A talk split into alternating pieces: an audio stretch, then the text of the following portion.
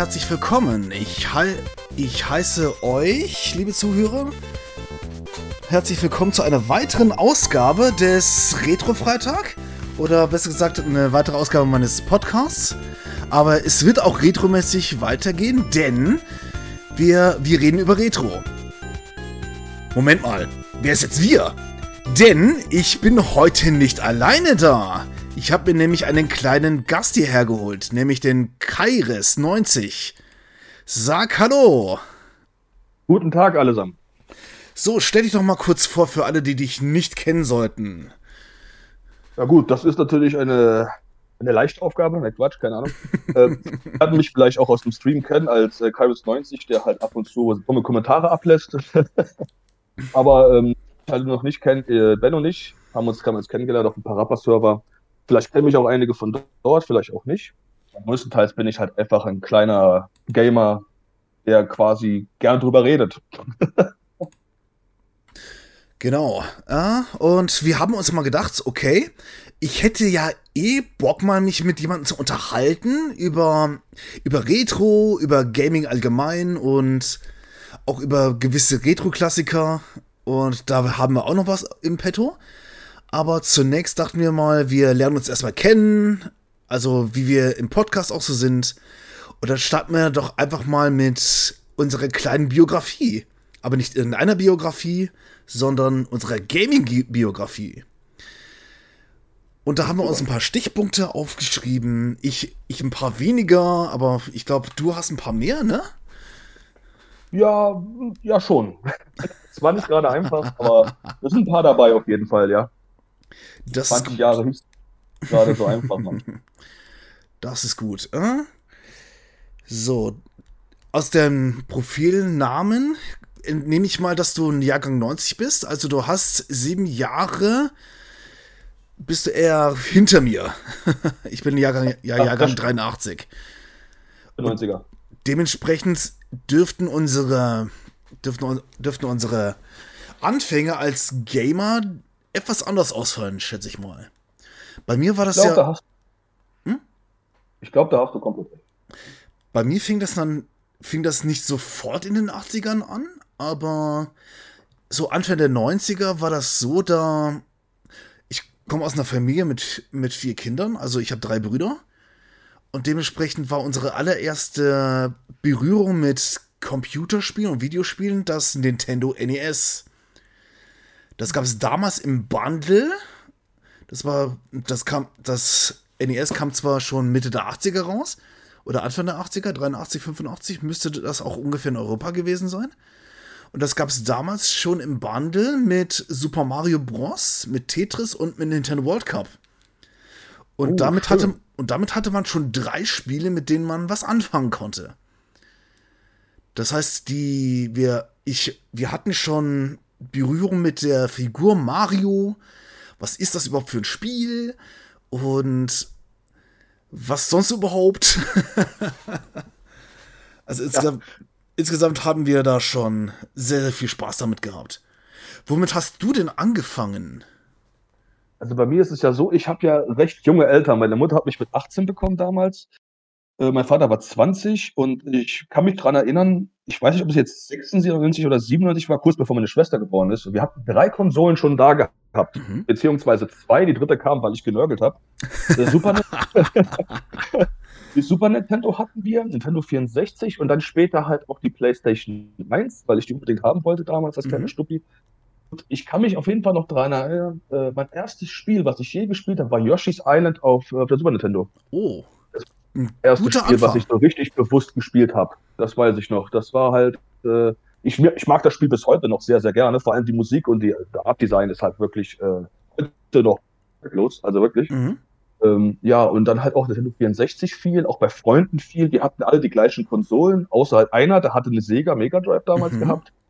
Äh, da kam man auch ein bisschen mit Sonic in Berührung, aber halt ist auch nicht so krass. Eher so außen vor, damit bin ich halt quasi gar nicht aufgewachsen, mhm. kann man so sagen. Aber so, so, so dahingehend äh, wurde dann quasi die Liebe von der Super Nintendo hat sich halt irgendwann auf die PlayStation 1 verschoben. Äh, als dann Titel wie Final Fantasy 8 und 7 kamen, äh, Final Fantasy 9 später dann äh, Alundra 1, Alundra 2, das, das war ja halt für mich ja schon ein Paradies. Äh, klar, die Konsole hat auch sehr viele schlechte Spiele, aber ähm, auch sehr viele Sachen, die heutzutage, also Franchises, die heutzutage noch existieren, die da angefangen haben, beziehungsweise da erweitert wurden. Mhm. Äh, zum Beispiel, gut, das, mittlerweile kann man jetzt auch sagen, es ist tot, aber mhm. Lesbesteuer 98 kam das Spiel ja raus. Äh, ich habe das damals auch gespielt, kam nie weiter, weil ich halt zu dumm war. Aber ähm, ja, das war so ungefähr der Anfang in den 90ern, kurz bevor meine Schwester geboren ist. Da, da, da, kamen, da kamen diese drei Konsolen auf jeden Fall in meiner Erinnerung. Auf jeden ähm, Fall ein sehr cooler Anfang. Also war da, auch spaßig, war eine gute Zeit. Mhm. Oh, das glaube ich gerne. Also bei mir blieb es natürlich nicht beim NES. Wir hatten dann, weil wir unbedingt eine neuere Konsole wollten, haben wir auch das Super Nintendo bekommen. Und alles im einen war, also da, da hatten wir auch, die, da gab es auch ein Bundle dazu. Das hatte ich in einer meiner früheren Streams mal präsentiert. Da gab es Super Mario World, was nach wie vor, nach wie vor ein Super Nintendo, Super Nintendo Klassiker ist. Dann gab es noch F-Zero und mhm. Super Soccer. Also die, die hatten dann, die hatten da immer ein Sportspiel dabei in diesen Bundles. Und ich meine mich daran erinnern zu können, dass, dass die Bundles nicht also nicht immer da waren. Also es gab zum Beispiel auch für, die, für das Mega Drive irgendwann ein Bundle mit Sonic 1, aber da gab es das Mega Drive schon ein paar Jahre.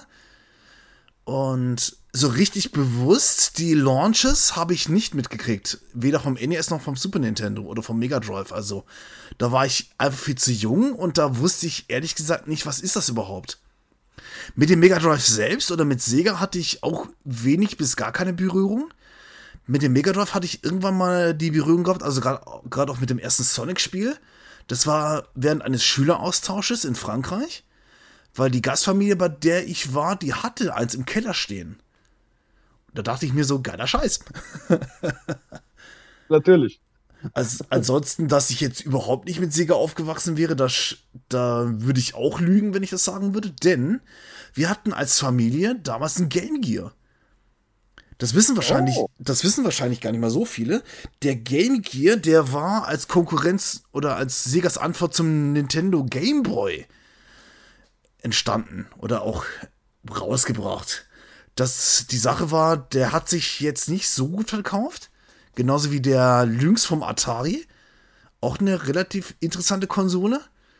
Och, die Lynx, oh je, mein Onkel hatte das gehabt. da waren die Cartridges, also von, von dem Lynx, die waren, waren flach wie ein Knäckebrot, sogar noch flacher.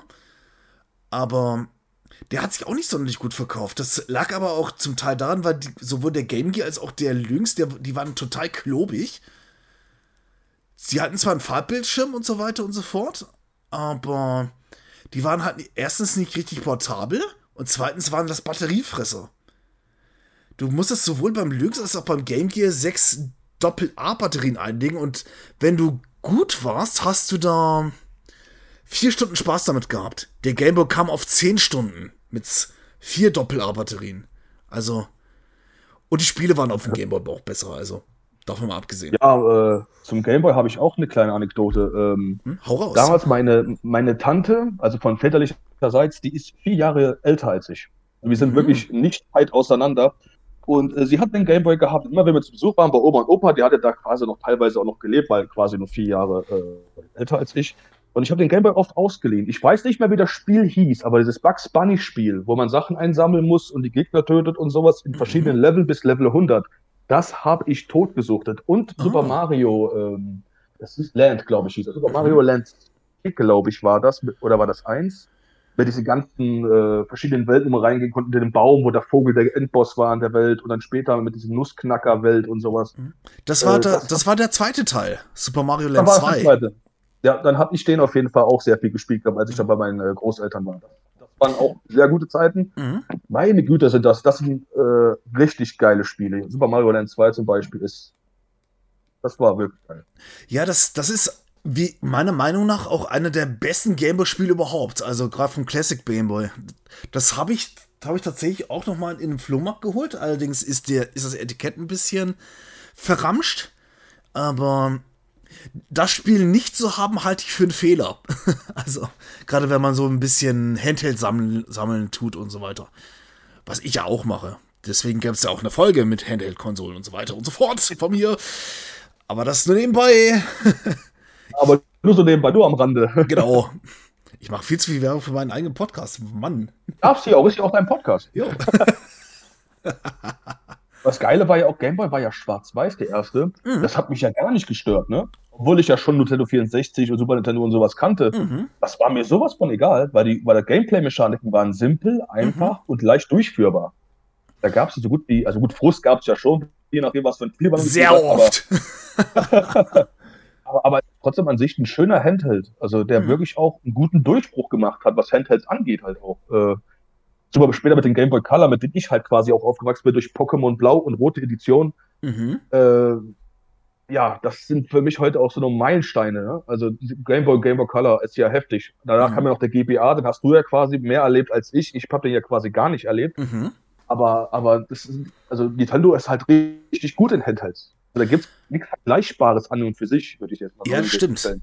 Und das, obwohl zum Beispiel Sony 2005 war das, glaube ich, mit der PSP, da schon einen recht erfolgreichen Handheld rausgebracht hat. Der hatte schon einen gewissen Achtungserfolg, war aber nicht so erfolgreich wie der ein Jahr später erschienene Nintendo DS. Der ging ja richtig durch die Decke, der war, der war fast so erfolgreich wie die PlayStation 2. Auch eine wunderbare Konsole. Ich denke, da werden wir auch gleich noch dazu kommen. Ja, bestimmt. Und mit der PS Vita hatte, es, hatte Sony dann einen, eine Bruchlandung erlebt und hat sich da seitdem nicht mehr an Handhelds rangetraut. Ja. Aber sonst. PS Vita? Oh je. Das ist echt eine Katastrophe gewesen. Dann, dann gehen die auch noch hin, Sony. Ja, klar, wir haben jetzt hier Naughty Dog und wie die alle großen Entwicklerstudios heißen. Ihr macht jetzt alle mal ein Spiel. Was kommt dabei raus? das schlechteste Uncharted-Spiel, das schlechteste Resistance-Spiel. Oh. Das war alles nur noch schlecht auf einmal. Oh nein. Ja, weil die dann sagen, weil die wurden gezwungen von Nintendo, ach Nintendo sage ich, Entschuldigung, von Sony diese Spiele zu entwickeln für die Vita. Die hatten aber gar keinen Bock drauf. Die mhm. haben es dann dahin gerotzt. Leute haben sich beschwert, haben gesagt, was ist denn das hier, was ihr uns hier serviert? Und Sony hat dann gesagt, Scheiße, äh, damit kommen wir jetzt anscheinend doch nicht durch. Und dadurch ist, die, ist, ist der Handheld ja komplett gefloppt auf einmal, weil da kam nichts Qualitatives drauf. Die PC wiederum, Spiele drauf die heute noch als Meilenstein gehen, Final Fantasy 7 Crisis Core oder auch mhm. Metal Gear Portable Ops und Peace Walker, das waren ja also extreme Spiele, die da rausgekommen sind, äh, größtenteils, die ja auch gut verkauft waren. Aber mhm. wieder vergleichbares Gebot. Also das ist wirklich, ah, nee, ich möchte auch nicht so viel renten, aber ihr wisst, was ich meine. Ja, gleich. Das, das, also jeder, der mit der P PS Vita oder mit der PSP irgendwie aufgewachsen ist und generell Sony-Fan ist, der wird dir auf jeden Fall da recht geben. Ich habe ja von der PSP und von der PS Vita eigentlich so gut wie gar nichts mitgekriegt. Gut, bei der PSP muss ich sagen, die hatte ich selbst auch schon mal in der Hand gehabt, weil ein, ein Kamerad, ein Kollege von mir, mit dem ich die Podologie-Ausbildung gemacht habe, der hatte so ein Ding. Der hat das dann in der Mittagspause auch mal rausgeholt und hat's gezockt. Also das fand ich dann auch geil. Ja, ist schon cool. Aber gut, dass du das sagst. Da haben wir auch was wieder, wo wir uns sehr ähneln mit der PSP, weil damals, als die rauskam, ich hatte die selber auch nicht und nie mhm. gespielt. Hatte auch einen Kollegen, den ich durch einen Kollegen kannte, der hat die immer dabei gehabt. Hat immer damit gezockt und auch Filme geguckt damit. Also da gab es ja auch Filme drauf mit diesen Disney. Ja. Der, und der fand das halt mega cool. Und ich mhm. habe das da mal ein bisschen angespielt. Ich glaube, damals war das auch so ein Racer-Spiel. Ich weiß nicht, ob das jetzt Gran Turismo war oder sowas in der Hinsicht. Äh, aber fand das jetzt auch nicht so cool. Jetzt habe ich mir vor einem Jahr eine PSP-Nummer geholt, weil ja, ich wollte die Metal Gear Solid-Teile dafür haben und ich mhm. wollte Crisis Core. Ich dann weißt du was? Und das Ding ist gar nicht mal schlecht. Mhm. Also es liegt eigentlich sehr gut in der Hand. Das muss man wirklich sagen. Und ich habe ja wirklich Wurstfinger. So deswegen äh, muss ich sagen, für ein Handheld ist die PSP echt vom Design her gar nicht mal so schlecht. Von der Handhabung auch nicht. Mhm. Also das muss ich ganz ehrlich sagen. Ja, das glaube ich dir gerne. Wobei ich, ich müsste sie wahrscheinlich selbst noch mal in der Hand haben, um das zu bestätigen, aber das lasse ich gerne mal so stehen. Und ich, ich, ich denke, die PSP, die war, nicht, die war nicht umsonst so erfolgreich. Also für Sony vergleichsweise. Und das, jo, dass der Gameboy zum Beispiel, ich habe ich hab ja so ziemlich ja, ich habe ja so ziemlich alle Gameboys und Nintendo Handhelds mitgemacht. Einige, einige tatsächlich erst später. Aber bis zum Game Boy Advance hatte ich, hatten wir eigentlich so gut wie alle das mit dem Gameboy war das auch, war auch so, das war ja nicht nur schwarz-weiß per se, sondern es hatte so einen Grünstich gehabt. Aber trotzdem, Stich, ja. aber trotzdem waren die Spiele, also einige der Spiele, die ich darauf gespielt habe, waren, überraschend ausgereift. Als ich mal wieder Final, Final Fantasy Legend 3 gespielt habe, das gibt es ja mittlerweile auch als, als Teil einer Co Compilation für die Switch. Da dachte ich auch so, hm, für, den, für ein Gameboy-Spiel ist das unheimlich umfangreich. Wobei ich dann ja. beim Wiederspielen da, dachte so, okay, dass die Handlung passt eigentlich schon auf den Bierdeckel. Aber das hat mich früher auch nicht gestört. Es war damals aber leider so. Guck dir mhm. mal das erste Final Fantasy für den NES an. Ja, vier Helden, äh, Krieger des Lichts, äh, ihr müsst jetzt mal Steine suchen gehen. Mhm. Das war das eigentlich. Obwohl Stimmt. Final Fantasy 1 ja eigentlich dafür bekannt ist, dass es eins der ersten RPGs oder JRPGs mhm. war, die ein bisschen tiefer gegangen sind als die Vorreiter. Also so ein kleines bisschen. Da, mhm. da gab es ein bisschen Kontext. Ja. Aber, ja, aber ja. Viele damals, da, da wurden halt keine krassen Cutscenes aufgefahren wie heutzutage, ne? Also mhm. ist ja klar. klar. Da, Und apropos ja. mit Vorreiter war ja diese Game Watch Sachen, oder? Mhm. Ähm, dadurch kam ja eigentlich erst diese Erfindung Gameboy zustande, glaube ich, wenn ich mich richtig erinnere. Ja, da hat, da, da, das stimmt. Da, der Erfinder des Gameboys, der, der hatte mal den, der hatte die Idee gehabt, okay, ist der, der fuhr irgendwie mit der, mit der U-Bahn zu, zur Arbeit mitten in Tokio oder Osaka oder so, wo auch immer. Und da, dann hat er, hat er Leute in der, in, der, in der Bahn gesehen, die auf ihren Taschenrechner getippt haben. Und, die da, und da dachte ich sich so, hm, wie wäre es, wenn die jetzt irgendwie ein portables Spielding da in der Hand hätten? Und so, so entstand eigentlich die Idee zu dieser Game Watch Series. Geil, geil. Innovation pur. Also mhm. wirklich. Ich finde sowas, solche Ideen, das, das ist ja auch das, was Innovation ja auch ausmacht. Du siehst irgendwo was, was Menschen so schon eigentlich tun. Mhm. Und wie kann man das benutzen, daraus eine Erfindung zu machen, die jetzt ist egal, welche Branche, ob es jetzt äh, Technologie an sich ist oder Gaming, daraus was zu machen, auch die Leute auch Bock hätten. Mhm. Und das ist visionär und äh, innovativ. Und sowas, sowas feiere ich halt. Und Nintendo war da ja wirklich, also einer der besten, also 80er, 90er. Ich glaube, ohne Nintendo wäre die Gaming-Branche ja quasi fast gestorben. Also das darf man auch nicht vergessen. Äh, deswegen, Nintendo habe ich großen Respekt vor, was sie auch äh, in der Geschichte getan haben im Gaming. Also wirklich. Mhm. Also, damals 80, 90, also wirklich so krass Dinge rausgehauen. Ja, stimmt. Auch wenn, auch wenn heutzutage der Weg von Nintendo jetzt auch nicht unbedingt immer nachvollziehbar ist. Weil da gibt es schon auch einige Unkenrufe, aber nichtsdestotrotz, ich, ich teile deine Ansicht, dass es ohne Nintendo wahrscheinlich Gaming, wie wir es kennen würden, wie wir es jetzt kennen, gar nicht geben würde. Das lag ja. unter anderem auch daran, und das ist auch recht stark bekannt und auch gut belegt, auch durch mehrere Dokumentationen und Zeitgeschichte, dass es das Gaming eigentlich schon immer Teil der Kultur war, besonders in Japan und auch in den Vereinigten Staaten. Auch mit den Arcade-Automaten. Da gab es dann so Spiele eben auch wie, wie Pac-Man oder was gibt's denn da noch alles? Donkey Kong kam ja irgendwann eben auch von Nintendo als das erste Arcade-Spiel. Oder Contra gab es ja später auch noch. Mhm. Ähm, Arcade-Maschine damals in Frankreich im Urlaub. Äh, da denke ich immer noch gern dran zurück, wie viel Geld das Ding gefressen hat. Wie, wie viel Franc. Franc hieß das ja damals noch, ne? vor 2002. Also das war wirklich, also so viel Geld habe ich, glaube ich, noch nie in der Arcade-Maschine mhm. da gelassen. Man war sieben, man war jung und naiv, kann man jetzt sagen. Mhm. Aber ja. Ja, das ist aber auch interessant. Du hast so einen riesigen Automaten und du denkst, denkst immer so, boah, geil. Du, und, und das Spiel startet einfach, indem du, in den Staaten war das, war das ein Quarter, also eine 25-Cent-Münze, und dann kon, da konntest du dann einfach, einfach losspielen.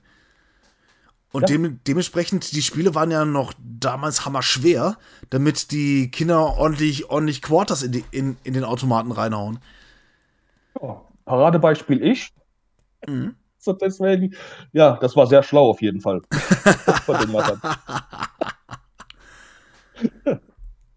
das Interessante war, in Deutschland hatten wir das so gar nicht mitgekriegt mit, mit, den, mit, der, mit dem Arcade-Automaten, weil die waren jetzt nicht so etabliert wie jetzt zum Beispiel in anderen Ländern, gerade so in Frankreich oder der, der Gregor von Rocket Beans, der, der, der hat auch mal erzählt, der die, kann die, kannte die ganzen Arcade-Automaten aus, sei, aus seinen Urlauben in Griechenland, weil er ja eigentlich Grieche ist, also gebürtiger.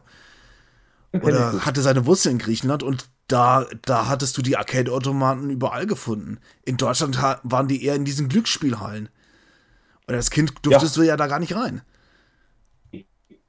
finde ich auch schade, dass wir das halt nicht so krass hatten. Deswegen war ich ja auch genauso fasziniert. Mein Cousin war damals auch dabei, der ist drei Jahre älter als ich, als wir in Urlaub in Frankreich waren und dann in so einem kleinen Etablissement gesehen haben, dass da eine Arcade-Maschine steht. Wir haben gedacht, was ist das denn? Wir wussten gar nicht, was das ist. Und da stand da drin, ich weiß gar nicht, wie viele Frank das waren, ja, für eine Runde zocken. Und wir haben dann einfach mal da gestanden, währenddessen die Eltern äh, von uns, äh, keine Ahnung, was die gemacht haben, haben wir da einfach da gestanden, Konter gespielt. Und wir dachten so, oh, denn und sowas. Und wir dachten, das wäre eine neue Erfindung. Das ist es ja gar nicht gewesen. Das gab es nee. ja schon viel, viel früher schon. Äh, als man dann das irgendwann in der Zukunft gelernt hat, dass Arcade eigentlich quasi der Ursprung ist, beziehungsweise Spielhallen ja in Japan ja extrem, extrem abgegangen sind. Die Sega-Hallen gibt es ja heute noch, diese mhm. Sega-Arcade-Hallen. Die sind ja riesig. Also das ist ja heftig. Also Arcade, auch wenn es, wenn es in Japan auch so langsam auf dem absteigenden Ast ist, aber die Arcade-Kultur ist in Japan bis heute noch riesengroß. Es gibt ja immer noch Arcade-Hallen, genauso wie du sagtest, die, die Sega-Arcade-Halle, die gibt es immer noch. Und es gibt zum Beispiel von Mario Kart auch drei Arcade-Versionen davon. Stimmt. Und, Stimmt, gut, dass du Und dass wir das hier ja. nicht spielen können in Deutschland, das finde ich ein bisschen schade. Ich hätte so Bock drauf. kann ich nachvollziehen, kann ich nachvollziehen. War das nicht der Ulti, darüber mal ein Video gemacht hat? Ich ja, glaube, ja, der Ulti war das, genau. Ja, genau, das habe ich nämlich auch gesehen und ich war voll fasziniert, wie geil das aussieht und mhm. was für ein das Spiel hatte. Also ich dachte mir auch so, das, warum bringt das jetzt keiner mal als Port mal für den 3DS oder für die Switch oder so raus? Das wäre das wäre doch mal was Geiles. Oder als Crack-Version für einen Emulator halt erlaubt mhm. oder so, keine Ahnung. Bestimmt verschiedene Varianten oder als äh, hier äh, Visual Boy, was es ja mittlerweile nicht mehr gibt. Visual, äh, das, Virtual äh, Boy. Gab ja damals was auf der, der, auf der Wii, glaube ich, ne? Mhm. Ja, ja, auch schon mittlerweile ein bisschen. Ach ja, und und die, dadurch, dass es, dass es ja diesen Arcade-Boom gab, gerade Ende der 70er, hat, gab es ja dann auch die Unternehmen wie zum Beispiel auch Atari, die dann irgendwann gedacht haben, okay, wir wollen jetzt sowas mal für zu Hause. Da gab es ja dann diesen Atari 2600, den ich persönlich noch nie besessen habe. Also bei mir fing das ja alles mit dem NES an, das sagte ich ja bereits.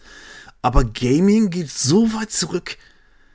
Ich habe zum Beispiel auch erst spät erfahren, dass dass Deutschland oder auch Großbritannien eigentlich weniger Konsolenländer waren, sondern Heimcomputerländer. Also gerade so war es der, wie der Commodore 64 oder so. Und später auch der Amiga oder der Atari ST. Da gab es aber noch ein paar andere Heimcomputer, die, die waren unzählbar, aber die, die hatten einen riesigen Boom, gerade in Deutschland und in, in Großbritannien. Darf man auch nicht vergessen. Das habe ich alles gar nicht mitgekriegt. Ich auch nicht. Mhm. Äh, mein Stiefvater war derjenige, von dem ich das überhaupt weiß, mit Commodore 64, der hat das Ding noch zu Hause. Mhm. Hat mir auch gezeigt mit dem Bitdisk und sowas und wie das Ding funktioniert hat. Und ich saß dann so teilweise da. Klar, man hat von C64 schon gehört und Atari-Maschinen natürlich, aber sowas habe ich noch nie live to live gesehen. Ich habe das noch niemals ausprobiert und sowas. Und ich fand das so beeindruckend.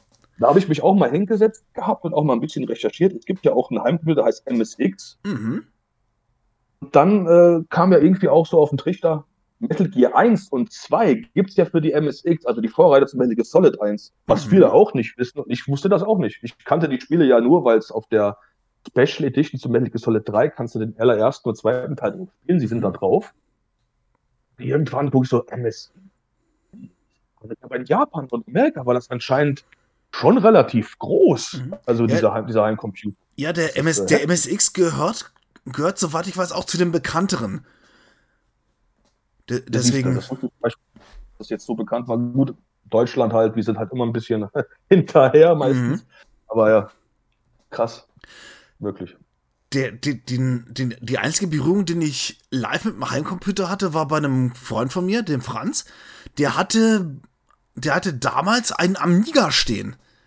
Und ich, ich wusste erstmal auch nicht, okay, was ist denn das überhaupt? Ich kannte halt bisher, bisher nur den NES und wie das funktioniert, das konnte man vom Fernseher spielen und der hatte dann den Amiga mit einem Monitor. Und da da gab es dann auch diese dreieinhalb Zoll Disketten. Früher bei einem C64 waren das ja noch diese ganz großen Teile. Oder du hattest halt eine Datasette. Das, davon habe ich bis zu einem Video von Parappa auch noch nichts gehört, dass es das gab. Datasetten, oh mein Gott. Und das hat ja 10 Minuten gedauert, bis das Spiel auf dem, auf dem C64 geladen war. Da hast du zwischendurch den Kaffee gemacht oder hast noch ein Date klar gemacht, keine Ahnung. also C64, das war ja auch schon revolutionär. Du konntest Floppy Disk reinmachen und dann mhm. diese Data, wie du sagst, das ist heftig, dass eine Konsole die zwei Möglichkeiten bietet, mhm. Spiele abzuspielen. Vor allem, wie leicht das auch zu programmieren war, dass Leute darauf einfach Spiele entwickeln konnten. Es gab ja späterhin so viele nicht lizenzierte Spiele von mhm.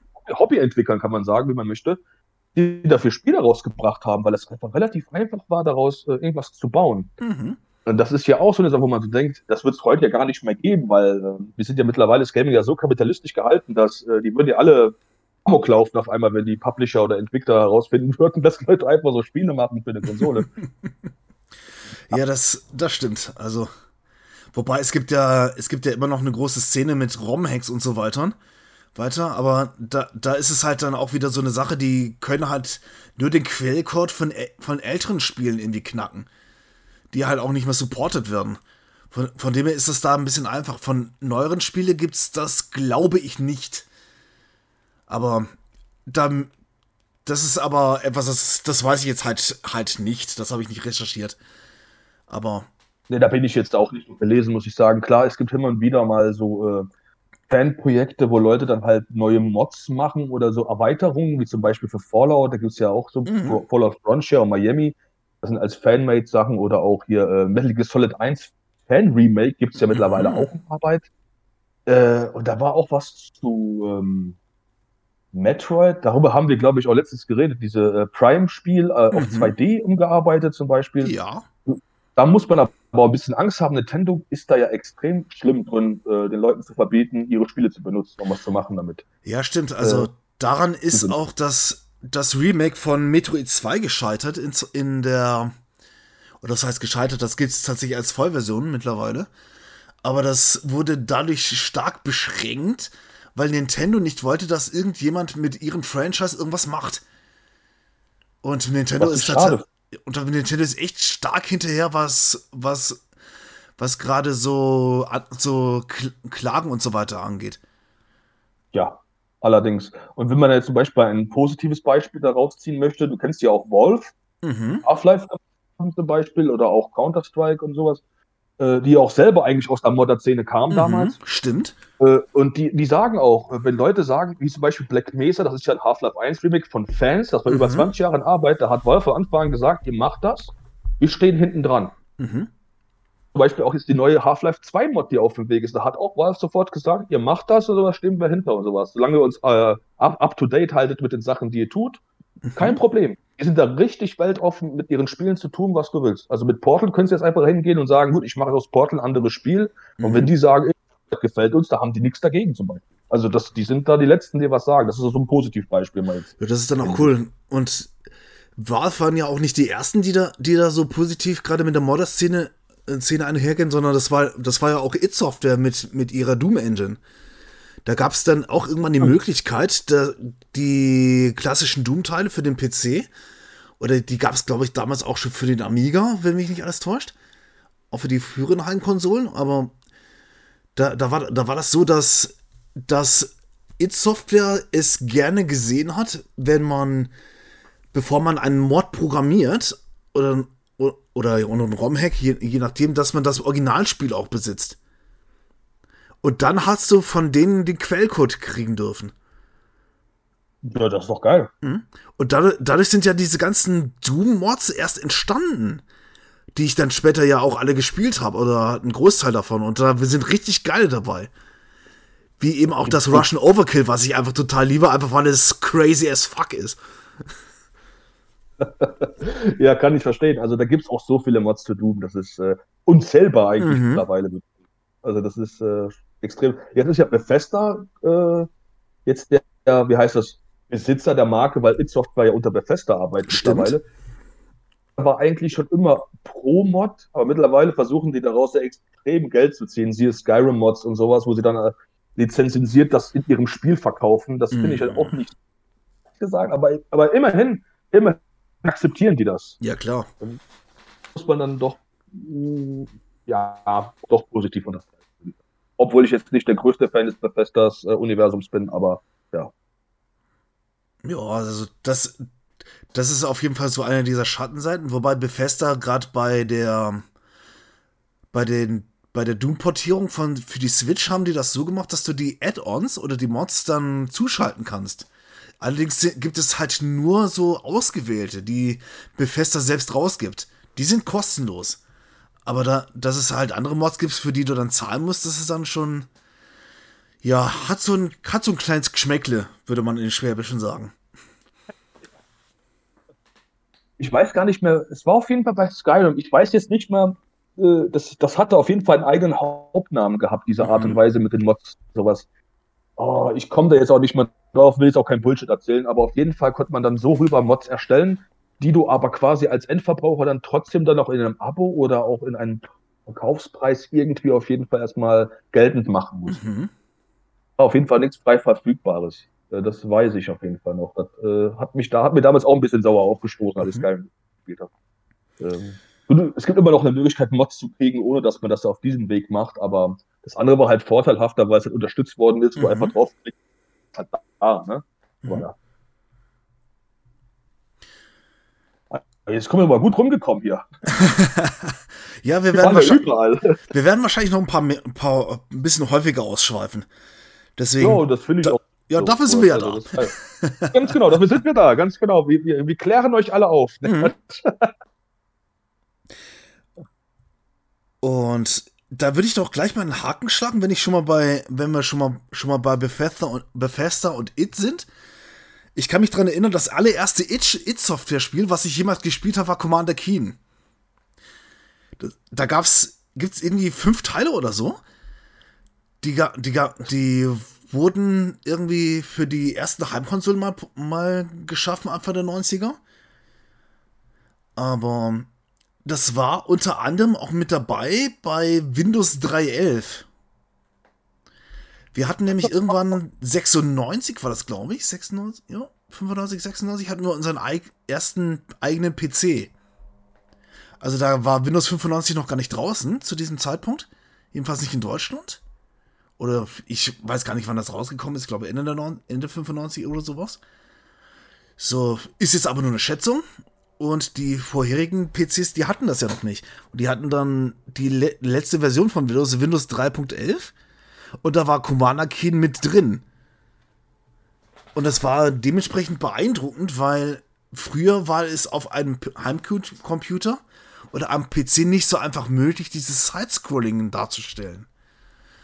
Wenn man jetzt zum Beispiel den C64 mal gespielt hat, da gab es zwar auch Jump'n'Runs oder andere, andere Spiele, die, die irgendwie top-down down sind, aber du konntest halt nicht einfach per Side-Scrolling zu dem nächsten Bildschirm wechseln, sondern da wurde, da wurde das ausgeblendet und dann wurde, wurde der neue Raum angezeigt.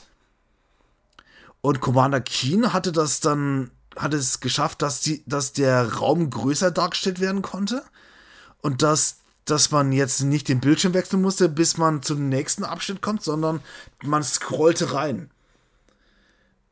Und das war ich da. das gerade nicht, nicht los. Commander Keen, was war das nochmal? Das klingt so bekannt für mich. Das, oh, was war denn das nochmal? Das war, das war so ein Jump'n'Run-Spiel, der, der, das, das war so ein kleiner Junge mit so einem, mit so einem Fahrradhelm und der konnte, der konnte nicht nur so springen, sondern hatte auch so einen Pogo-Stab. Und der, okay, ich bin wieder komplett bei dir. Okay. Und okay. der.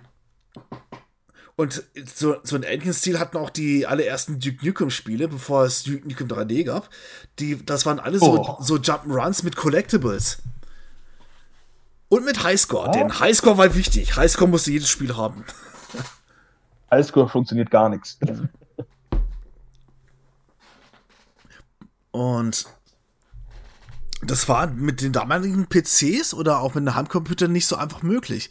Und das, obwohl Rainbow Arts mit, mit, mit Great Giana Sisters das schon konnte oder das programmiert hat. Das heißt, die also ein Heimcomputer, wie zum Beispiel ein C64, der konnte das schon darstellen eigentlich. Hm. Aber da brauchtest du die richtige Engine, um das, um das zu bewerkstelligen. Und hier mal schöne Grüße zu Chris Hülsbeck. Ja. Für die richtig geile Musik zu Giannis ist das auf jeden Fall. Nicht nur in dem Spiel natürlich. Mhm.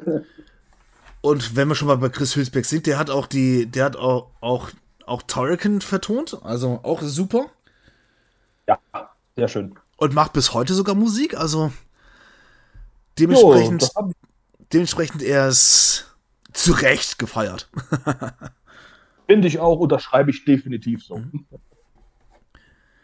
Und das Great Giannis ist das so ein, so ein, so ein Untergrunderfolg war, das, das durfte ja dann nicht mehr vertrieben werden.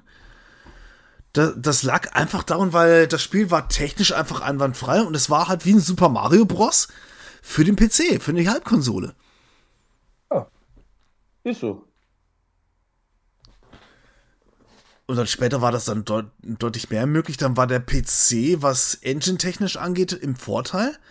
Gerade so, so ab Mitte der 90er, da, da konnte man grafisch schon ein bisschen mehr. War auch eine der ersten Plattformen, die eine CD benutzten.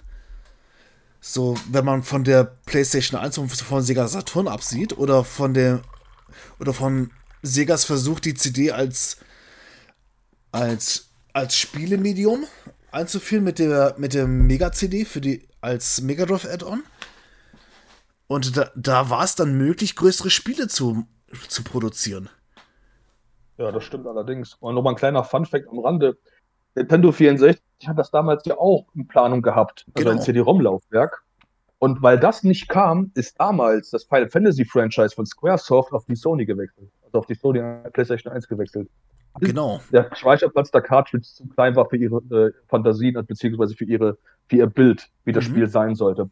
Und weil der versprochene CD-ROM-Laufwerk nicht kam, sind sie abgesprungen. Mhm. So am Rande jetzt. Ja, Entschuldigung. Ja, das stimmt. das, das, hat, um jetzt noch mal, mal Werbung für einen meiner Lieblingspodcasts zu machen, Stay Forever. Die haben das in der Folge zu Secret of Mana, die hatten das ja auch besprochen, hatten die das auch mal erwähnt, dass dass Square Enix, damals noch Squaresoft, das Spiel Secret of Mana eigentlich als CD-Projekt Projekt rausbringen wollten und, äh, und die wussten schon, ach geil, Nintendo verhandelt gerade mit Sony über, eine, über ein CD-Add-on für das Super Nintendo. Woraus ja bekanntlich nichts wurde und das wurde dann später, wie wir alle wissen, die PS1. Ganz genau. Und einigen, äh, seinen, seine Rivalen selbst geschaffen. Ja, so ist es. Aber ich glaube, ohne Sony würde uns auch einiges fehlen, um, um das Hier zum Beispiel, ich als Sony-Fanboy bin da sowieso. Äh, das wäre sehr traurig für mich auf jeden Fall. Ja, same hier, aber ich werde da auch gleich noch mal was dazu erzählen. Und dementsprechend mussten die das Spiel deutlich, deutlich runterkürzen, damit es überhaupt auf diese Super Nintendo Cartridge gepasst hätte.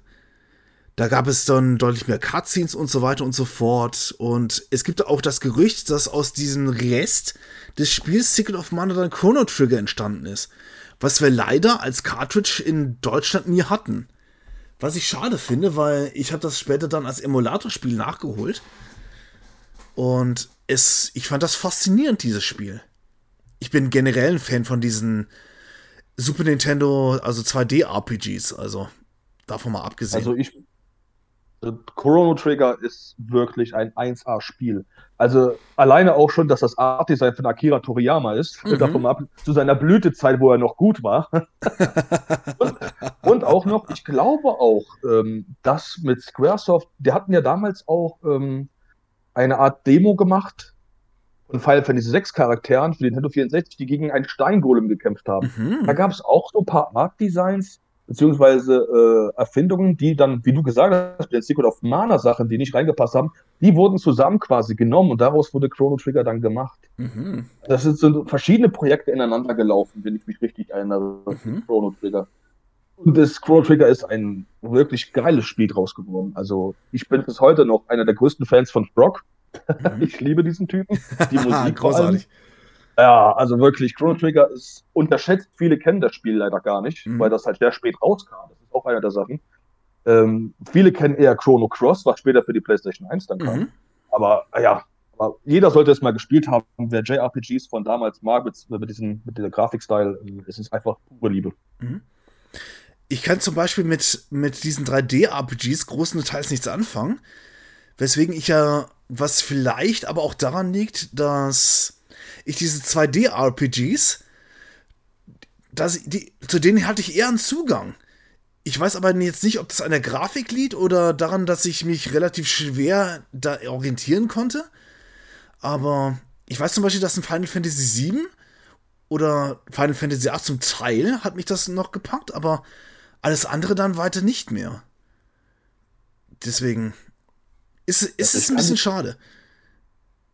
So im Nachhinein. Da das hat auch mit dem Spielgefühl an sich zu tun.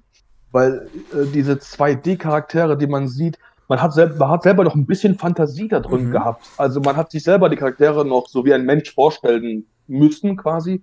Und das hat auch angeregt, die ganzen Welten dann halt auch so für sich zu erfahren, wie man es gerne möchte. Das konnte man später ja mit 3D-Bildern ja nicht mehr so ganz, weil mhm. dann auch ein bisschen mehr getreuere äh, 3D-Modelle, wie zum Beispiel Kampf im Kampf äh, in Final Fantasy 7, da sehen die Modelle ja wunderschön aus zum mhm. Beispiel. Da kann man sich nicht mehr hinstellen und sagen, äh, ich habe mir den Charakter eigentlich so vorgestellt. Nee, es gab ja schon von den Entwicklern ein komplettes Bild zu dem Charakter. Mhm zwei Detailen. Klar gab es natürlich auch Formen mit, äh, mit zum Beispiel Stirnbänder oder Frisurfarben, mhm. aber man konnte sich dann trotzdem immer noch für sich selber noch andere Merkmale dazu empfinden und sich da selber ein bisschen mehr reinfühlen. Also so geht es jedenfalls mir. Mhm. Das habe ich zum Beispiel jetzt auch gemerkt, als ich dann Suikoden 1 und 2 nachgeholt habe für die Playstation, was auch 2D gehalten ist, mit dem gleichen Super Nintendo-Design, ein bisschen mhm. schärfer aber.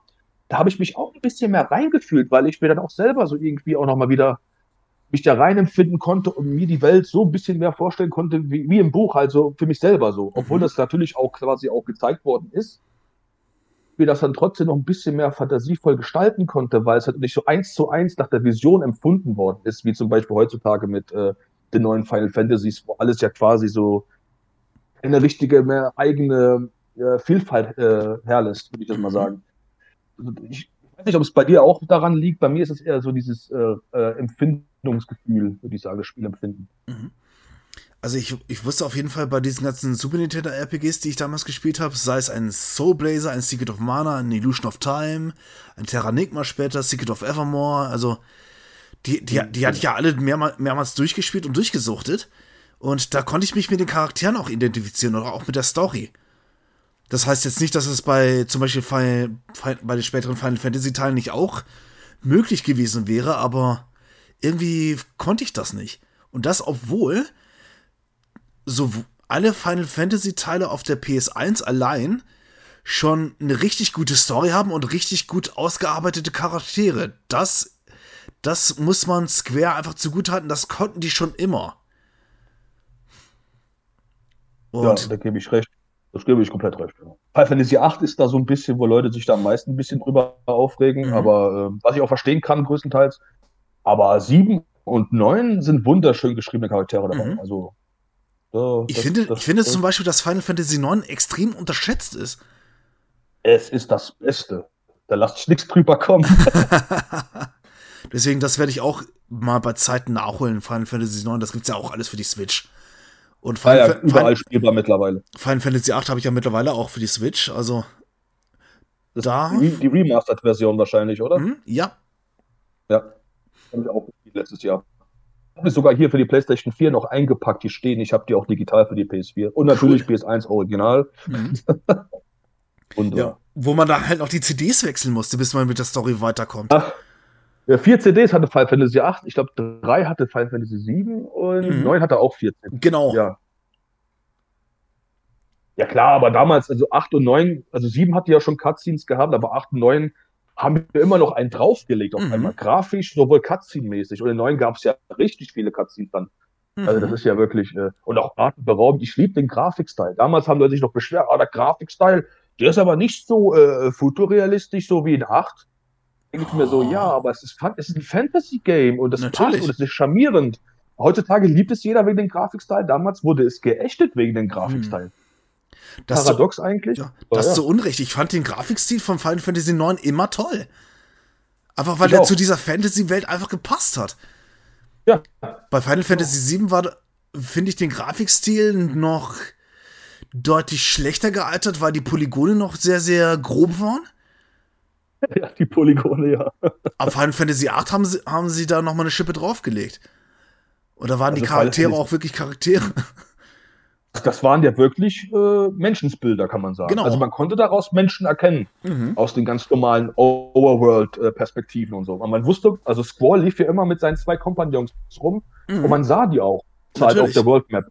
Sonst liefen die immer hinter dir her. Mhm. Wirklich auch ein ganz anderes Empfinden. Das gab es ja vorher noch gar nicht so richtig. Also, also noch nicht so richtig etabliert. Mhm. Äh, dass dann deine Kompagnons mit dir mitlaufen. Das war ja ziemlich eine Sache muss ich leider noch loswerden. Jetzt hört es vielleicht paradox an, wenn ich sage, hast du nicht vorhin gesagt, Final Fantasy 7 und 8 sind deine ersten JRPGs gewesen? Ja, warum, wie, wieso hast du das bei den 2D dann so als Empfinden gehabt? Liegt daran, ich bin ja irgendwann auch damit aufgewachsen, habe dann die alten Final Fantasies nachgeholt, als sie für die PlayStation 1 rauskamen mhm. und habe dann auch gemerkt, dass ich mich da halt ja, rein empfinden konnte. Nicht, dass sie jetzt denken, so war der Typ hier labert irgendwelche Scheiße. Ich habe da auch einen Grund zu. Klar, also viele Eindrücke und eben auch Erfahrungen, die reflektiert man ja dann irgendwann und dann, dann kann man so die Vorteile und Nachteile der Spiele dann für sich auch rausarbeiten. Und ein ja. Spiel kann dich erstmal begeistern und dann später nicht mehr, weil es irgendeine Spielmechanik gibt, die überhaupt nicht mehr geht. Zum, zum Beispiel auch dieses, zum Beispiel auch dieses Grinden. Oh, ich, ich weiß, ich weiß nicht mehr, ob ich wirklich Lust habe, RPGs zu zocken aktuell, wegen diesem ganzen Grinding. Und Gut, es ist aber nicht mehr, ist teilweise nicht mehr so schlimm, wie es mal war. Also das Grinding. Mhm. Äh, es war mal schlimmer in den 90ern, würde ich jetzt mal so sagen, oder auch äh, spät 80er. Weil heutzutage ist das eher gut, heutzutage ist es halt alles auf Open World getrennt ist mhm. und das ab und zu so richtig lahmarschig anfühlt. Äh, aber so extrem grinden muss man jetzt nicht mehr. Es sei denn, du bist Trophy Hunter natürlich, mhm. aber also bei Final Fantasy 8, 7 und ne, 8 jetzt nicht so, weil das war ja Kopplungssystem, aber 7 und 9, da musstest du wirklich ab und zu mal Level hochballern. Äh, mhm. Secret of Mana ja auch teilweise. Also du, Total. Sonst bist du ja da, oder auch Terranigma, sonst bist du ja teilweise auch nicht äh, weitergekommen, wenn du Pech hattest. Mhm. Ähm, ich weiß noch damals beim ersten Mal Final Fantasy 9 durchspielen, ich habe den letzten Boss nicht geschafft, weil ich unterlevelt war. Oh nein. richtig, richtig spieß. Bei Terranigma war das zum Beispiel so, mein, mein jüngerer Bruder Michael hat, hat mal versucht, unter Level 24 oder 25, nee, 24 war es, glaube ich, diese Hades-Hexe da zu besiegen. Und wenn du Level 24 nicht hast, dann kannst du der nur ein oder drei Lebenspunkte Schaden zufügen. Und dann dauert, dann zieht sich der Kampf richtig in die Länge. Wenn du natürlich Level 24 aufwärts hast, dann kriegst du die relativ schnell klein, aber davor hast du ne, wirst du eine sehr, sehr, sehr, sehr schwierige Zeit haben. Ja, das ist wirklich auch doof gemacht. Vor allem mhm. auch, du hast das Video von Parappa ja auch gesehen, ja. dass es auf einmal dann Effekte für deine Lanzen gab, äh, Statuseffekte. Mhm. Das, das, wusste doch keiner, das wurde niemals erwähnt, aber helfen ja, stimmt. die Lanze ja dann auch nicht im Endeffekt. Nee. Also man wird quasi gezwungen, hochzugehen auf einmal. Mhm. Das macht den Spielfluss so dermaßen kaputt und dann findet man auf einmal heraus, und durch Parappa erst habe ich es herausgefunden, du kannst Zauber in dem Kampf benutzen. Mhm.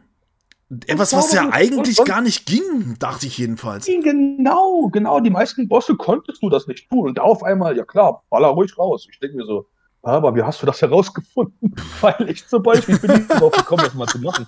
Weil ich dachte immer, nee, das kannst du gar nicht, das geht gar nicht. So, ah. Das habe ich immer so äh, abgestempelt.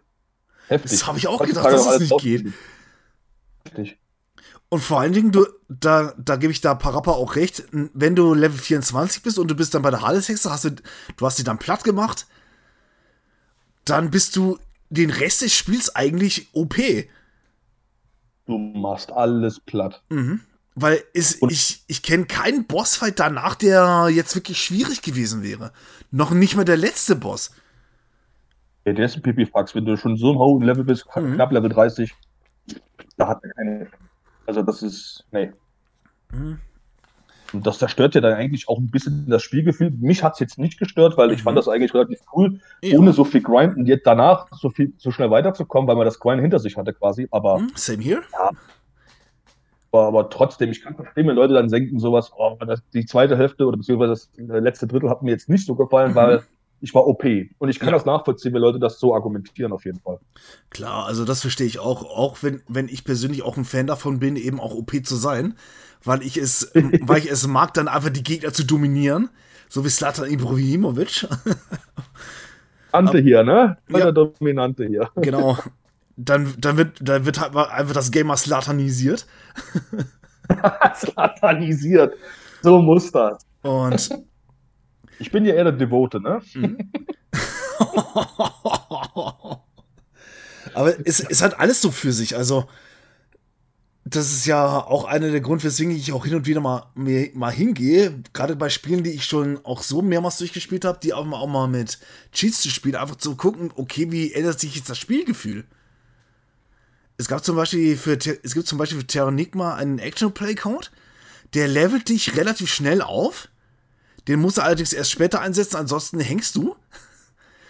Und dann dann hast, dann hast du die, die Bosse einfach mal später mit Level 50 dann einfach weggeklatscht. ja, geil.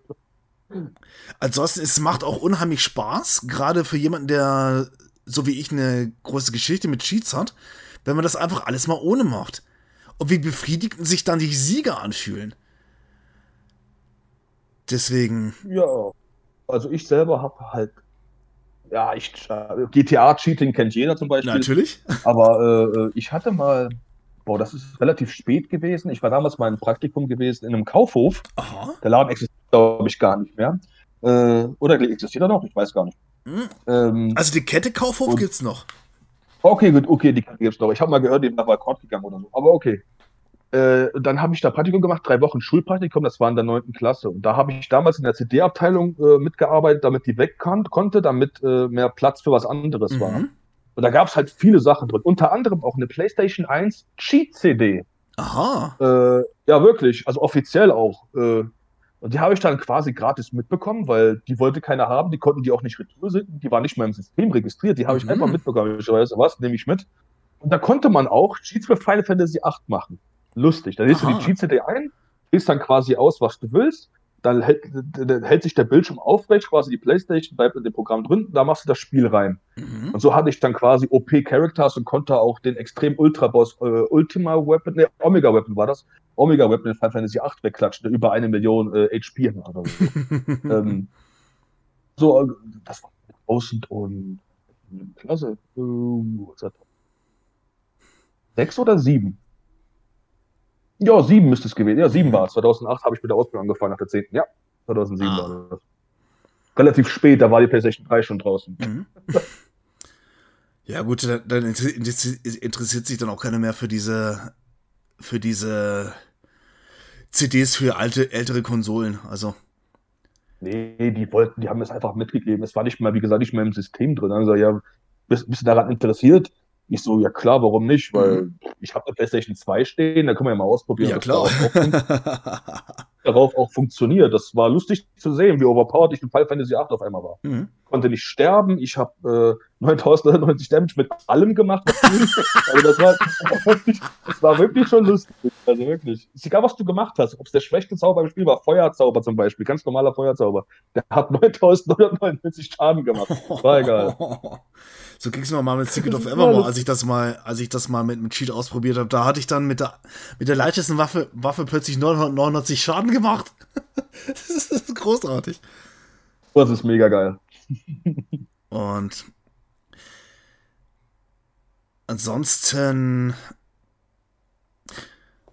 Jetzt muss ich gerade mal überlegen, wie ich weitermache. also, ich kann dich verstehen, ich glaube, wir, wir, reden, wir reden gerne über Sachen. Mhm.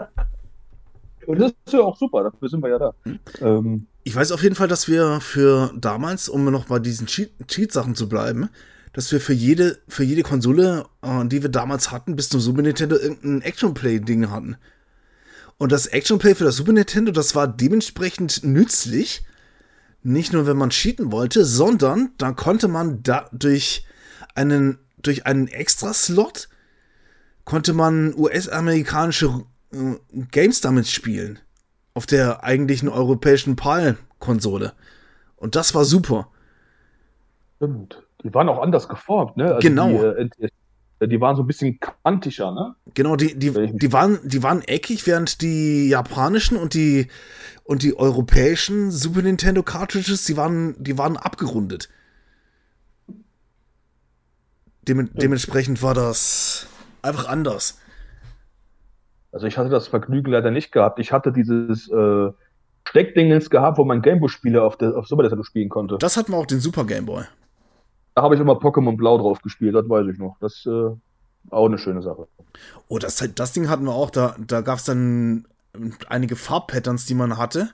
Also insgesamt vier Farben durfte man auswählen und dann konnte man sich das Spiel einfärben.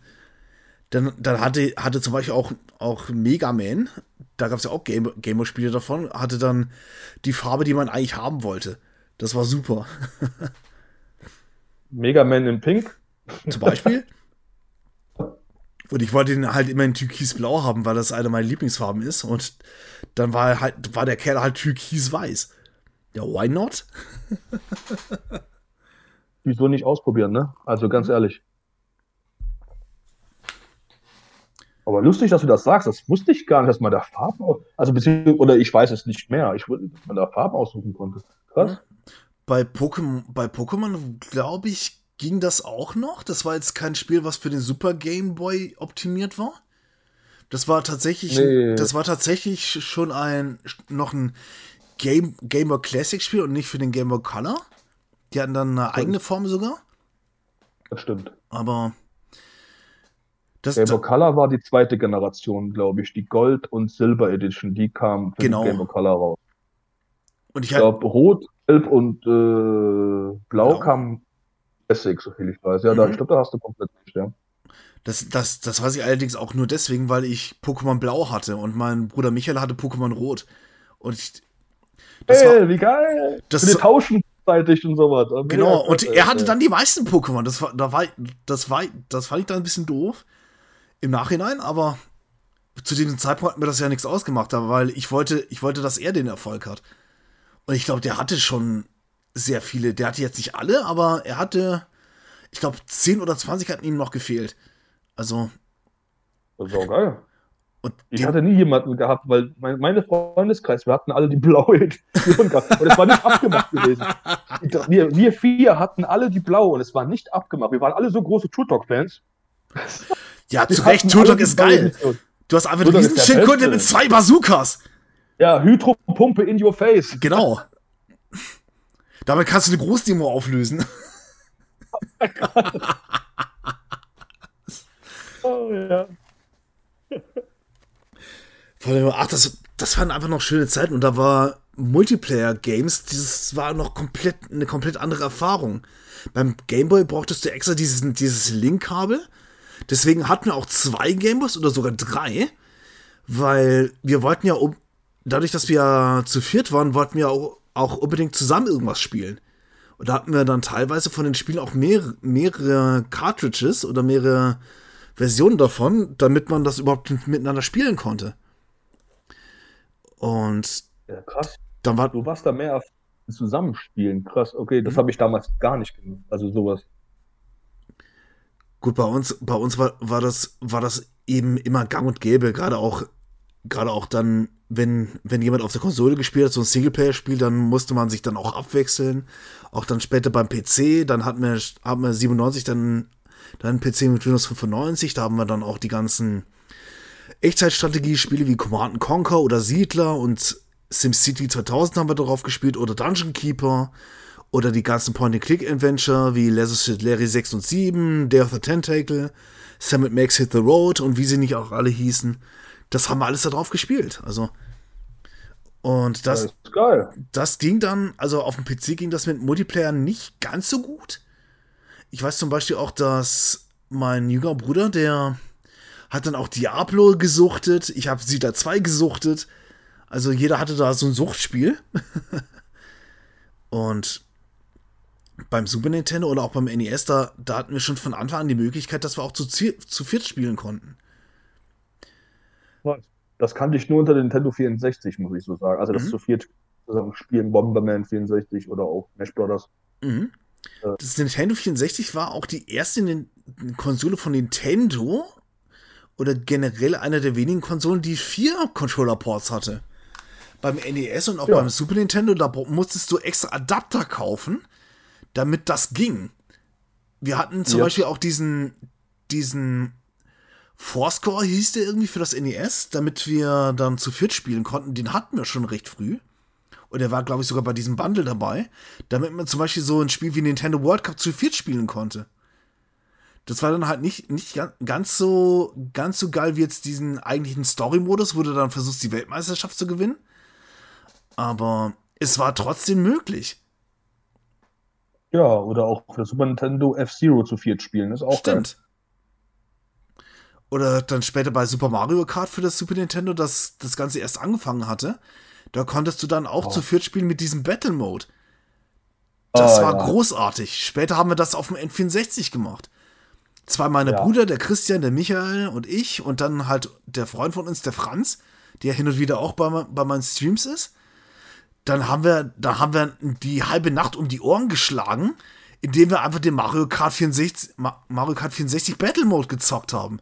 Das war richtig geil. Das kann ich, das habe ich auch durchlebt. Und damit schlage ich dann halt zu dem N64, den hatten wir relativ früh sogar, 1996. Und wir hatten ganze Zeit lang über zwei Jahre oder knapp zwei Jahre hatten wir nur ein Spiel dafür, Super Mario 64. Ja, das gab es ja auch dazu, glaube ich, ne? Genau. So hatte ich nämlich auch Super Mario 64, aber das gab es ja dazu zu der Nintendo 64, wenn ich mich nicht irre. Das ist, dürfte auch der einzige Grund sein, weswegen ich mit diesem Spiel so viel Nostalgie verbinde. Einfach weil das, weil das lange, lange das einzige Spiel war, was ich die meiste Zeit spielen konnte. Alles andere musste ich mir ausleihen, gerade wie Bomberman 64 oder Mario Kart oder, oder auch Lilith Wars später. Ich hatte das Glück, dass Freunde von uns, also ich, ich sage jetzt auch bewusst uns, weil wir hatten jetzt nicht nur jeder seinen eigenen Freundeskreis, sondern wir haben einfach auch zusammen mit, mit den Freunden der Brüder was gemacht. Und da hatte ich das Glück, dass andere, dass Freunde von uns eben auch eine N64 hatten. Also kam ich dann zum Beispiel auch, dass ich Lilith Wars dann durchgespielt habe und Bomberman 64 habe ich kennengelernt und Mario Kart hatte der Franz zum Beispiel, das, das haben wir auch durchgesuchtet. Also das waren großartige Zeiten. Ja, das fand ich auch. Äh, Nintendo 64 ist schon was Spezielles gewesen. Ich mhm. kann mich auch gar nicht mehr daran erinnern, was ich selbst alles besessen habe, weil damals gab es ja noch Videotheken. Äh, mhm. Da habe ich mir halt oft auch Spiele ausgeliehen. So, ich weiß jetzt auch gar nicht mehr so laut Erinnerung, welches Spiel habe ich jetzt eigentlich besessen und welches hatte ich damals nur ausgeliehen oder von Freunden geliehen bekommen. Das mhm. ist äh, auf jeden Fall, ich hatte damals einen Kollegen gehabt, der hieß Sascha mit dem habe ich immer Bomber mit 64 und über Mario Kart gespielt. Hm? Das weiß ich noch. Also nice. das haben wir richtig viel gesuchtet. Bei ihm und auch bei mir zu Hause. Aber ich glaube, selbst besessen hatte ich Super Mario und ich glaube auch dieses, äh, ah, wie hieß denn dieses Spiel nochmal? Wo du da rumläufst und alles kaputt machen musst und dann den Weg für so ein Fahrzeug ebnen musst. Ah, das war Blastcore. Ja, ganz genau. Das habe ich auch besessen gehabt. Und Turok 1. Stimmt. Turok 1. Das hatte ich leider ich nie das. besessen. Also weder, weder Blastcore, auch wenn das vom Club Nintendo Magazin unheimlich gehypt wurde. Aber Turok 1 hatte ich noch nicht. Aber dafür hatte ich Turok 2 und alles danach. Also wir hatten dann 98 unser, unser zweites Spiel, das war Ocarina of Time, Legend of Zelda. Das haben wir auch, auch gerne gespielt. Und dann später hatten wir dann von unserem Taschengeld dann genug, oder dann hatten wir unser Taschen Taschengeld gespart, um mehr Spiele kaufen zu können.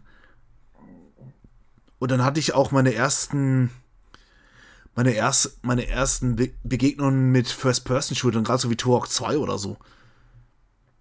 Also ich muss ganz ehrlich sagen, als ich Seed of Evil, Seeds of Evil Turok 2 hatte, ich das aber ausgeliehen gewesen. Äh, ich bin damit gar nicht zurechtgekommen am Anfang. Ich, ich, mhm. die, die, Dinosaurier waren so überpowered, ich hatte, ich dachte sowas, wie kommen da Leute durch? Und dann Jahre später habe ich das herausgefunden, dass ich einfach so schlecht war. so wirklich. Äh, am Anfang schon. Also wirklich so abgekackt in dem Spiel. Aber Turok 1, weil das war ja ein bisschen mehr Dump and Run mäßiger mhm, noch. Äh, stimmt. Das habe ich lieber gespielt, muss ich sagen, weil, weil das irgendwie noch ein bisschen äh, nicht so krass auf, ja klar gibt es da Kampf, aber nicht so krass der Fokus darauf lag, wie jetzt zum Beispiel in Turok 2. Da ist ja der Fokus auf äh, Umnieten ja viel größer, würde ich sagen. Ähm, hm? ja, das stimmt. Glaube, also ich habe Turok 1 mal dann. Ja? Das sind, glaube ich, auch die einzigen Turok-Teile, die ich gespielt habe. Eins und zwei, die danach kommen, wie Evolution und so, habe ich nie angefasst. Ich hatte mal Turok Evolution für die PS2 oder ich habe das immer noch. Aber so wirklich gut ist das Spiel jetzt nicht. Also mir hatte das richtige Turok-Feeling gefehlt. Bei Turok 3, das war komplett anders als die ersten beiden Spiele. Da hast du dann die Wahl zwischen einem weiblichen und einem männlichen Charakter. Die hatten dann auch un unterschiedliche Waffen teilweise. Aber es ist ein komplett anderes Spielgefühl. Und ich muss dazu sagen, ich habe Turok 3 mal durchgespielt. Allerdings auch nur mit dem Cheat, weil das war zu der Zeit, wo ich First-Person-Shooter noch komplett mit, mit God-Mode gespielt habe, einfach weil ich total schlecht war. Mittler mittlerweile mittlerweile mache ich das ja seltener. Aber das, das, war so, das war so ein Ding, als ich dann Turok zweimal wieder gespielt habe, nach Jahren, und ich dieses Handling mit dem, mit dem zwei Analog-Stick komplett drin hatte, durch Switch unter anderem auch, da habe ich gemerkt, dass First-Person-Shooter auf der Nintendo 64 gar nicht mal so gut sind. Also die sind auch unheimlich schlecht gealtert. Golden Eye zum Beispiel, äh, das würde ich so heute nicht mehr auf der Nintendo 64 spielen. Hm, ich auch nicht. Das lag aber auch daran, ich hatte das ja damals irgendwann auch auf der Cartridge ausgeliehen gehabt. Also wir hatten viele Spiele auch nur ausgeliehen und hatten das jetzt, hatten das jetzt nicht besessen bei einigen Spielen haben wir die erst ausgeliehen und dann haben wir sie gekauft. Aber alles andere. Also ich, ich habe mal in einem Stream GoldenEye, GoldenEye versucht fürs N64 und bin da kläglich gescheitert. Weil du bist dann irgendwann ja so drauf, dass du dich auf Strafing verlässt und das kannst du mit dem N64-Controller nicht gut. Das, nee, das ist das Problem. Also das ist echt nicht cool gewesen. Da war Doom 64 ein bisschen besser funktioniert, muss ich ganz ehrlich sagen. Mhm. Ist auch schneller auch und ja, das, ich glaube, glaub, das macht den feinen Unterschied. Golden Eye, da musst du halt ein bisschen mehr, du bist ein bisschen statischer da, mhm. musst halt, du lenkst halt diese, du zielst halt wirklich wie ein Roboter, ne? Also mhm. damals war es ja ganz normal, so richtig tankmäßig. Wo bei Doom 64, da ging, bist du ja immer noch schnell gelaufen, ne? Mhm. Da geht's immer noch bup, bup, bup, bup, bup. Das Spielgefühl ist halt geiler gewesen, ne? Obwohl GoldenEye, ich würde, GoldenEye Multiplayer äh, ist schon geil gewesen, auf jeden Fall. Oh ja. Also das äh, möchte ich im Spiel komplett gar nicht abstreitig machen, ganz ehrlich. Mhm. Also das war, das war schöne Zeiten auch. Ja, aber heutzutage, nee, funktioniert das gar nicht mehr. Apropos Multiplayer, da fehlt mir auch noch eine Geschichte ein, das war so Ende 2002. Zu diesem Zeitpunkt war ich arbeitssuchend oder habe versucht, eine zivile Stelle zu kriegen.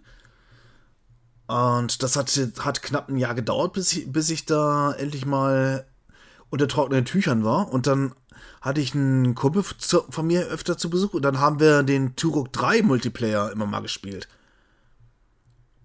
Und da, haben, da haben wir uns auch einige Schlachten geliefert. Also das war super.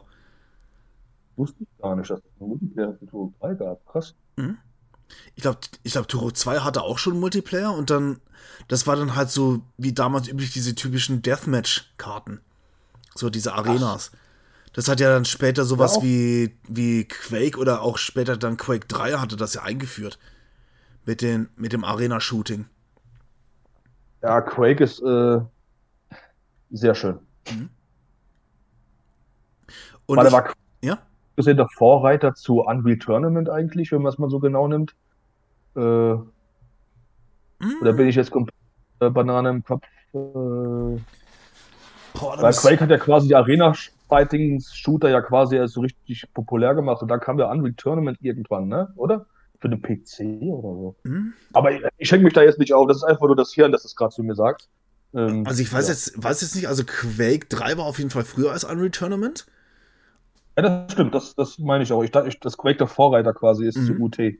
Das habe ich jetzt gerade zum Kopf. Quasi, da weiß ich jetzt auch nicht, ob vielleicht nicht die Half, nicht Half-Life mit auch Team Fortress und auch Counter-Strike dann nicht sogar eher der Vorreiter war. Aber das ist jetzt reine Spekulation meinerseits. Also ich bin, das war einfach nur so ein kurzer Einwand äh, äh im, im, Gedächtnis, mhm. der gerade sagt, warte mal, war Quake nicht der Vorreiter zu Unreal Tournament? Da kann ich mich natürlich auch komplett irren hier. Das ist eine Frage, habe ich gedacht, ich könnte dich mal fragen. Vielleicht du das.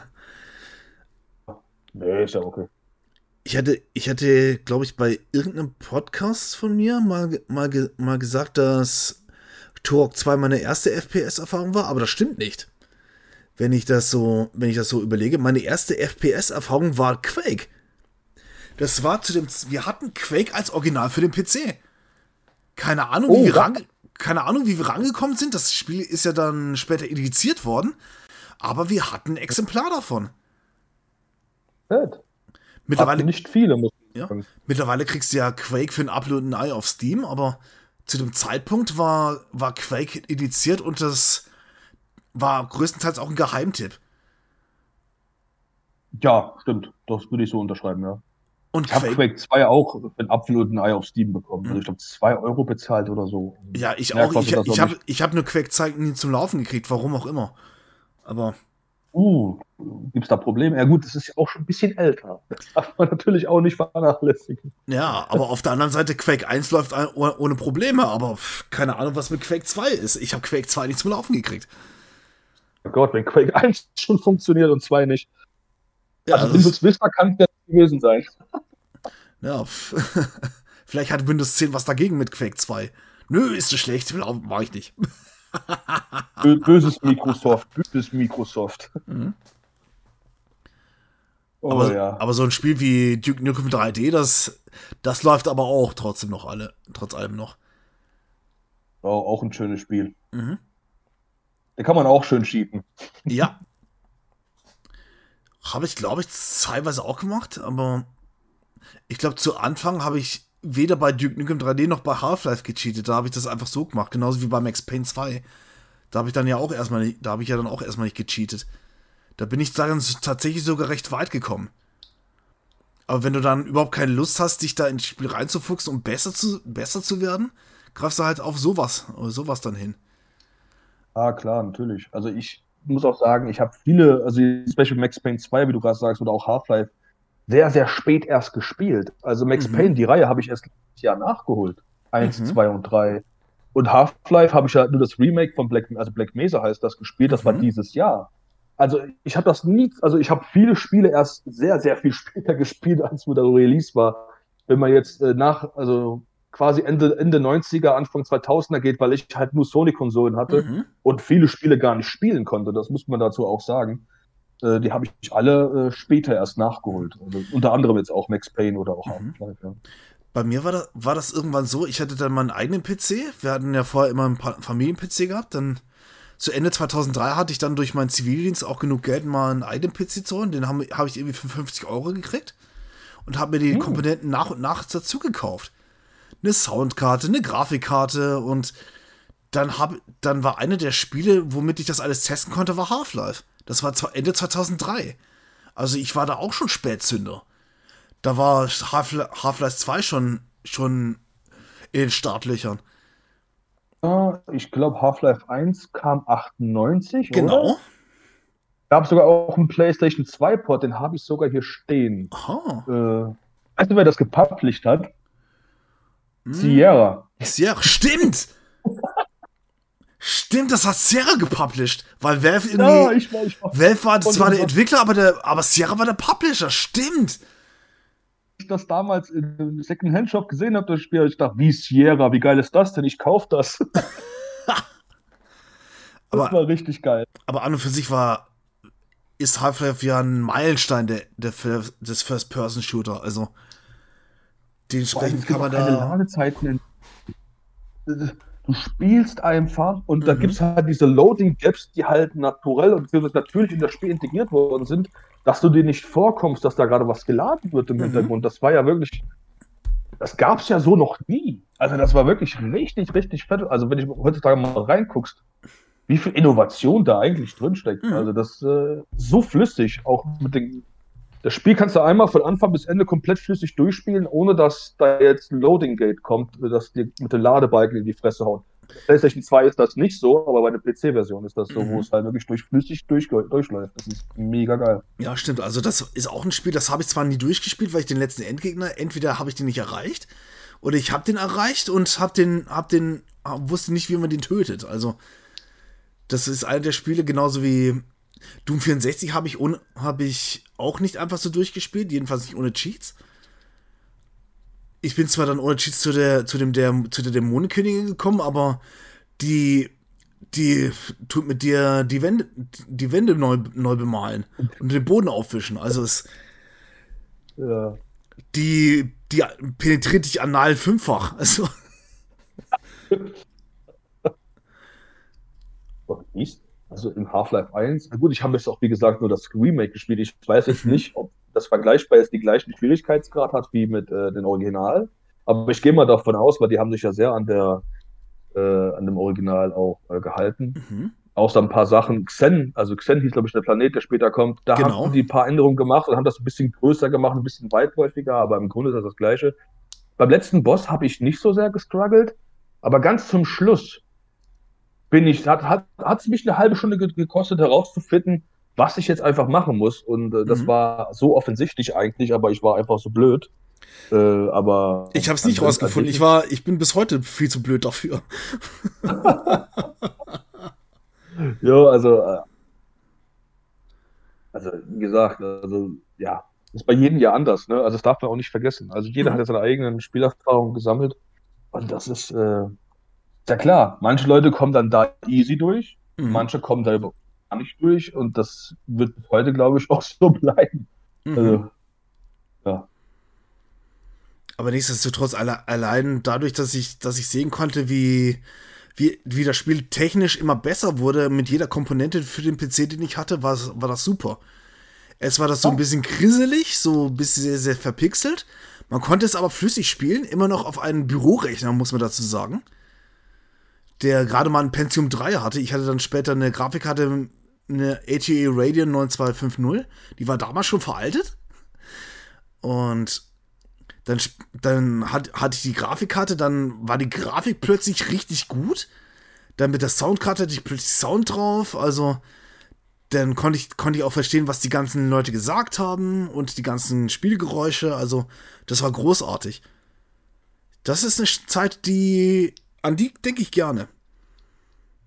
Ja, das glaube ich dir aufs Wort. ist bei mir eher so eine Sache. Ich hatte PCs auch relativ früh. Mhm äh, Anfang 2000er einen 95er gehabt. Der mhm. konnte bei mir irgendwie gar nichts abspielen, was mir jetzt so gefallen hatte. Und ah. dann hatte ich irgendwann, dann sind wir umgezogen ins Saarland, das war 2003, 4 rum. Da habe ich den Windows 98er bekommen. Mhm. Und da habe ich darauf sehr viel Anstoß 2 gespielt mhm. und Tony Hawk Pro Skater 2.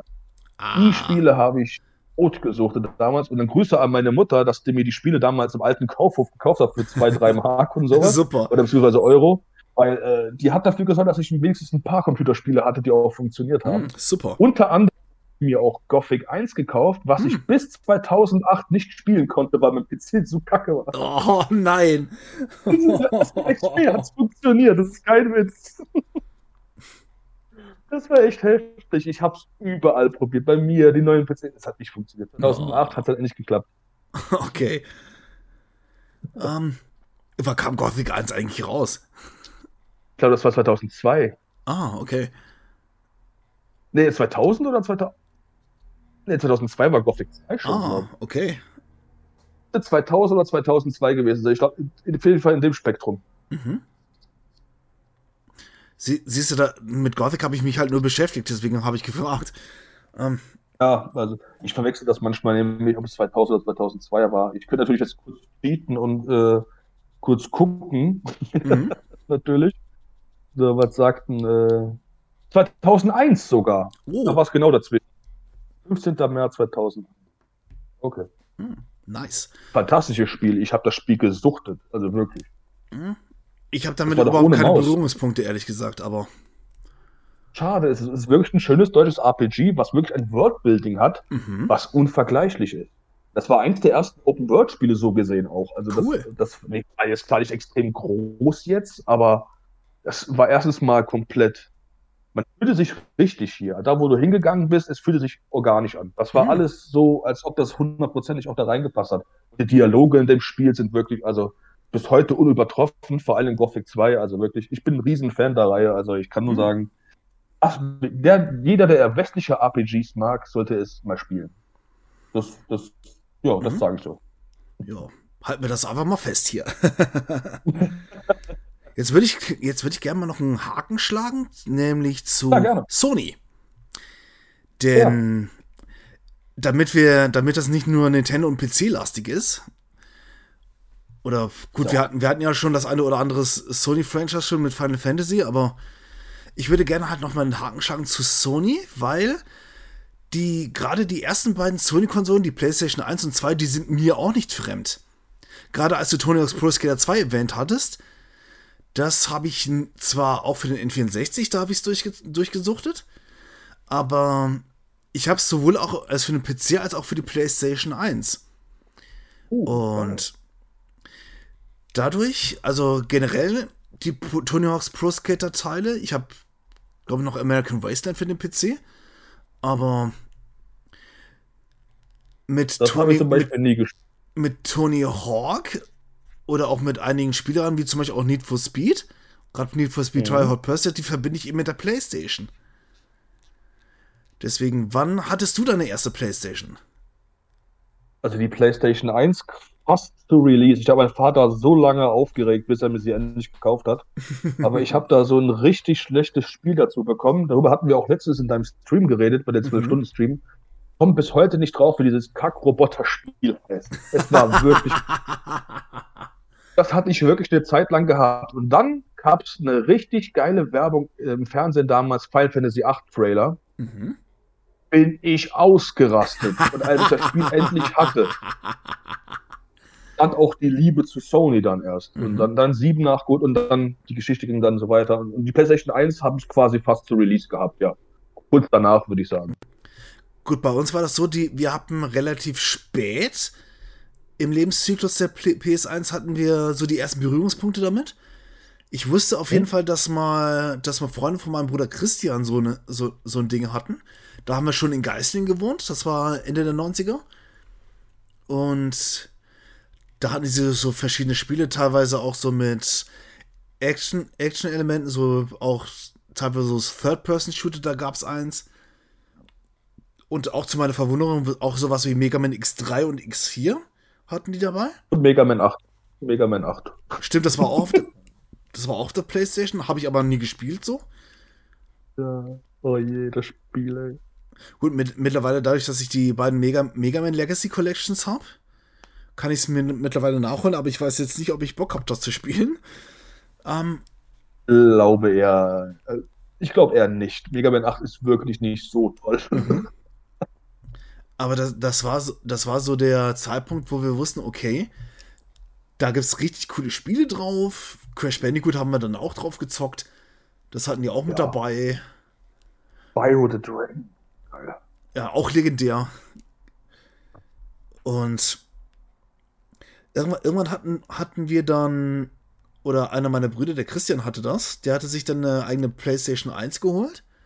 Der hatte da auch einen Chip drin, womit man dann diese gebrannten CDs dann spielen konnte.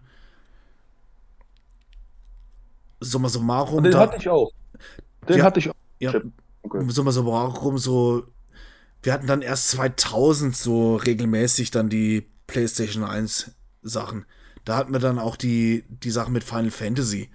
Auch 7, 8 und 9 haben wir nachgeholt. Später hatten wir dann über einen Handyvertrag, den wir, den wir abgeschlossen hatten, so ein Duo-Vertrag. Da hatte mein Bruder Michael und ich dann jeweils ein Handy. Und da haben wir eine PlayStation 2 dazu gekriegt. Das war Ende 2002. Und dann fing das mit der PlayStation 2 an. Dann bekommt er einfach so eine PlayStation 2 wegen einem Abo. Ja. Geiles wegen einem Handyvertrag. Äh, geil, ey. Ich habe meine zum Geburtstag bekommen damals zur Release, das weiß mhm. ich noch, PlayStation 2. Ohne Memory Card, übrigens. Was ja. bin ich ausgerastet? Kingdom Hearts dazu bekommen, aber mhm. keine Memory Card. Ah, Konsole angelassen.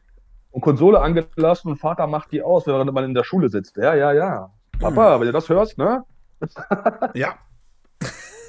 oh mein Gott, ey. Stimmt, stimmt das gab's damals noch. Da gab's dann. Das war ja, das war ja da, damals, damals so, nicht so wie bei dem Super Nintendo oder bei dem Mega Drive, dass man dass man Spielstände dann auf, dem, auf der Cartridge hatte, die man dort abspeichern konnte. Nee, man brauchte ab der PlayStation und auch später auch beim N64 brauchte man Memory Cards. Die musste man extra kaufen, Leute. Musste man extra kaufen, sowohl für die 1er und 2er. Yep. Genau.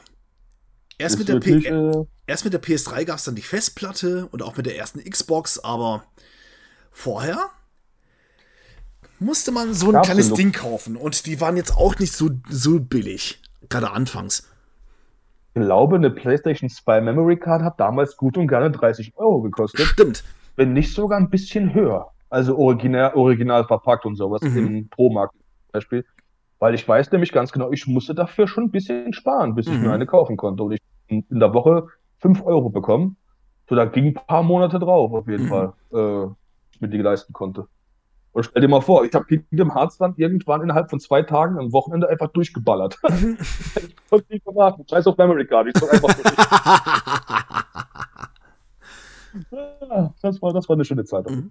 Obwohl ich gar kein so großer Kingdom Hearts Fan bin mittlerweile, aber der erste Teil habe ich gut in Erinnerung. War ein sehr schönes Spiel. Mhm. Gut, ich, ich hatte Kingdom Hearts selbst nie gespielt, aber ich habe meinen Brüdern dabei immer zugeguckt und, die, und das Spiel hatte auch eine schöne Optik, aber ich würde jetzt Kingdom Hearts selbst auch nicht mehr so spielen, also.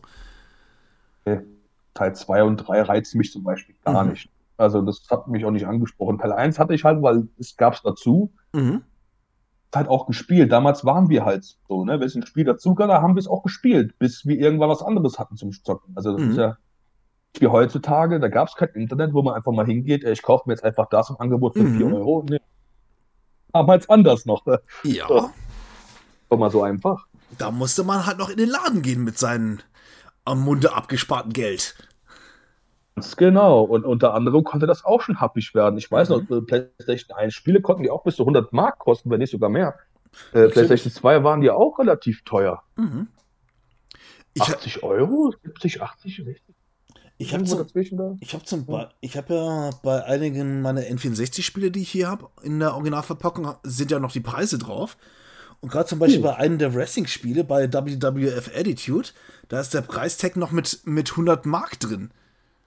100 Mark, ja. Ich habe ich, ich, ich, hab, ich hab Tony Hawk's Pro Skater 2 für das N64 damals noch mit 120 Mark gekauft.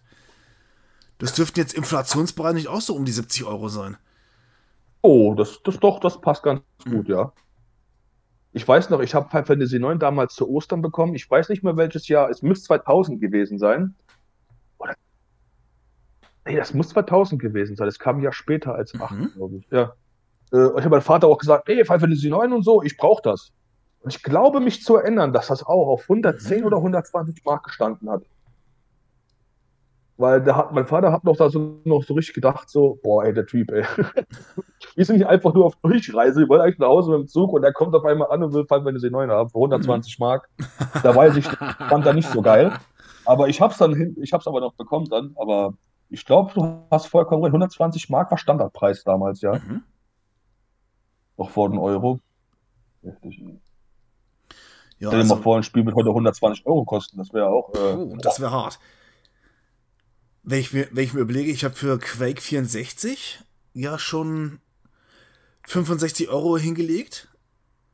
Und da, da, der Preis dieser Auktion ging schon relativ, relativ hoch, aber das Spiel ist auch wirklich OP, OVP. Also da ist auch wirklich alles drin. Und wenn ich mir überlege, das Conquest Bad 30, das habe ich ja in Originalverpackung, das habe ich damals für 30 Euro erstanden.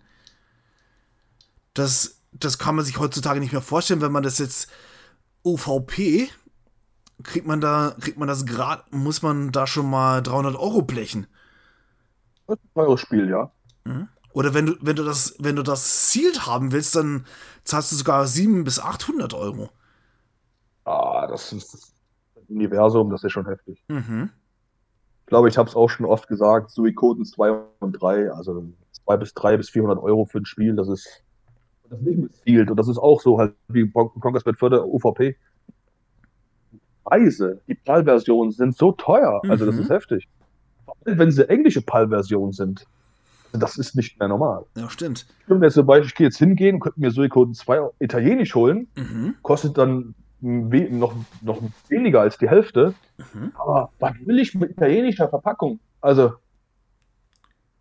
also ich, wenn schon auf Englisch oder auf Deutsch und vielleicht auch noch auf skandinavischen Sprachen wie mhm. Dänisch mhm. oder Norwegisch und so, das geht auch noch fit, aber wieso Italienisch? ist die Schrift dann auf Italienisch, also das ist ja auch mhm. nicht so geil eigentlich. Jedenfalls nicht für mich. Ja klar, gut, ich, da ich auch kein Italienisch kann, wäre das für mich jetzt auch nichts. Wenn, wenn das jetzt kein Problem wäre, würde ich ja das Remake von Tony Hawk's Pro Skater 1 und 2 für die Switch holen. Das gibt's als italienische Cartridge. Aber nicht auf Deutsch oder Englisch. Und das finde ich so kacke. Ich will, ich will eine physische Variante davon haben. Also habe ich es da ein bisschen einfacher als du, weil für die PS4 gab es nämlich auch physisch raus und das sowohl für Deutsch und Englisch und äh, alle anderen Sprachen. Gut, für PS4 und für die Xbox One gibt es das auch auf Deutsch für, als physische Fassung. So, sogar in der Special Edition mit, mit, mit Skateboard-Deck, aber nicht für die Switch. Nee. Warum nicht für die Switch, verfickte Scheiße? Ich kann mir vorstellen, dass die Leute sich dann wahrscheinlich dachten, also die Entwickler, äh, Vicarious Visions von Activision, die haben sich bestimmt so gedacht, so, lohnt sich das für die Switch jetzt so rauszubringen, wenn die meisten Leute auf der PS4 zocken? Weil die haben bestimmt nicht damit gerechnet, dass das so einen großen Anklang auf der Switch finden würde. Also das ist eine Spekulation, jetzt die ich jetzt gerade raushaue. Und sich dabei gedacht haben, komm, wir bieten das jetzt größtenteils nur als Download-Titel mhm. an, äh, an. Also das ist jetzt das, was ich jetzt gerade so drauf spekulativ jetzt äh, drauf komme, weil mhm. manchmal, manchmal lohnt sich vielleicht nicht, für eine Konsole auch eine physische Version rauszubringen, wenn, ja. weil das dann auch Ressourcen spart, wenn man es nicht tut. Deswegen davon gehe ich mal aus, weil ja, wie, wie, viele Einheiten wurden auf der Switch verkauft? Ich glaube nicht so viele wie auf der PlayStation 4 oder auf dem, äh, würde ich mal sagen. Ja gut, äh, dadurch, dass es ja auf der Switch erst seit diesem Jahr draußen ist, glaube ich seit zwei Monaten höchstens. Und die Version auf der PlayStation 4 und der Xbox One hat halt eben schon Vorlauf ein, zwei Jahre. Also dementsprechend ja, ist es natürlich klar. 4. Kam am 4.9. raus letztes Jahr. Mhm. Also gar nicht mal so lange. Okay. Lange her. Aber das habe ich damals zur Release gekauft gehabt, das weiß ich noch. Ich habe den September nur mit dem Spiel verbracht. Geil. Ach, die, oh. die, zweiten Teil, den habe ich so totgesuchtet auf allen möglichen Plattformen, hey. Jetzt, ich bin, ich habe, ja, durchgeballert wie Sau. Also mhm. Also das Spiel ist aber auch wirklich geil. Also, das mhm. macht halt einfach. Teil 1 ist aber auch ganz cool, finde ich. Oh ja, also, das, das Hunger-Level, das, das ist halt, das kennt jeder. Also, mhm. Also ich glaube, jeder, der von Tony Hawk gehört hat, kennt das Hunger-Level. Ich kann Natürlich. mir nicht vorstellen, dass das. Das muss man einfach kennen. Das ist so ikonisch. Mhm. Die Tür aufmachst zum Helikopter und mit dem ja. Helikopter, wupp, da mhm. fliegt er weg, geht kaputt. Das ist mega. Mhm. Oder eben auch das Warehouse-Level vom ersten Teil. Also, das ist auch noch auch recht ikonisch. Ganz genau, sehe ich auch so. Oder Schule 2, auch geil. Mhm. Auch ein richtig geiles Level. Oh, mein Lieblingslevel auf dem zweiten Teil. auch lustigerweise. Yes. Fand ich auch mega geil. Ah ja, wenn man die Sporthalle aufgemacht hat dann und dann gehst du da rein und so, das mhm. ist schon, das ist schon cool, ey. Mhm. Ich denke, über, über die Tony Hawks Pro Skater-Reihe können wir auch nochmal einen Podcast machen. Also hätte ich auch Bock drauf. Also bis zu Underground 2 habe ich auch alles gespielt, außer Teil 4 dazwischen. Das habe ich nicht gespielt. Äh, Teil 4 habe ich auch nur teilweise gespielt und dann erst wieder Underground. Zu Underground 2. alles dazwischen hatte ich gar nicht mehr. Oder auch alles danach nicht mehr. Nach war Wasteland, glaube ich. Da hast du ja gesagt, du hättest auf dem PC. Äh, und dann kam Project 13 und dann gab es ja dieses HD-Remake zu Teil 1 und Mhm. Dann gab es diese äh, fürchterliche Tony Hawk 5 und dann mhm. gab es ja dieses allerfürchterliche, wo man, wo man dann so ein Skateboard dazu kaufen musste und so. Stimmt, da, mit dem Skateboard-Controller, der ging ja gar nicht. Äh, ey, das war ja Katastrophe. Ich habe das Ding ausprobiert, ein Kollege hat das gekauft. Ich habe da bist du dumm oder so. Die haben nicht mal ein Jahr daran gearbeitet und das funktioniert nicht mal und du kaufst Oh nein. Naja, der, der, war auch echt enttäuscht, das kann ich dir sagen. Oh, das glaube ich ja. gern. Also da hat, da hat sich Activ ja. Activision und Neversoft keinen Gefallen getan. Falls Neversoft da überhaupt noch dran arbeitet. Mittlerweile nicht mehr. Mittlerweile ist das Franchise Vicarious Visions, die das machen. Ah, äh, schade. Aber Vicarious Visions hat aber das Remake gut gemacht. Das mhm. muss man denen lassen. Äh, das muss man denen bei zugute halten. Mhm. Äh, jetzt arbeiten die ja gerade an Diablo 2 Remake, was ich schade finde, weil ich möchte gern Tony Hawk 3 und 4 Remake haben. Aber mhm. vielleicht kommt das ja noch Bitte? Ja, das Same hier, sag ich mal.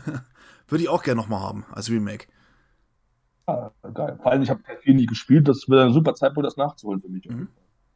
Also den dritten Teil, den habe ich in der PS1-Fassung durchgesucht und auch in der PS2-Fassung und auch PC-Fassung.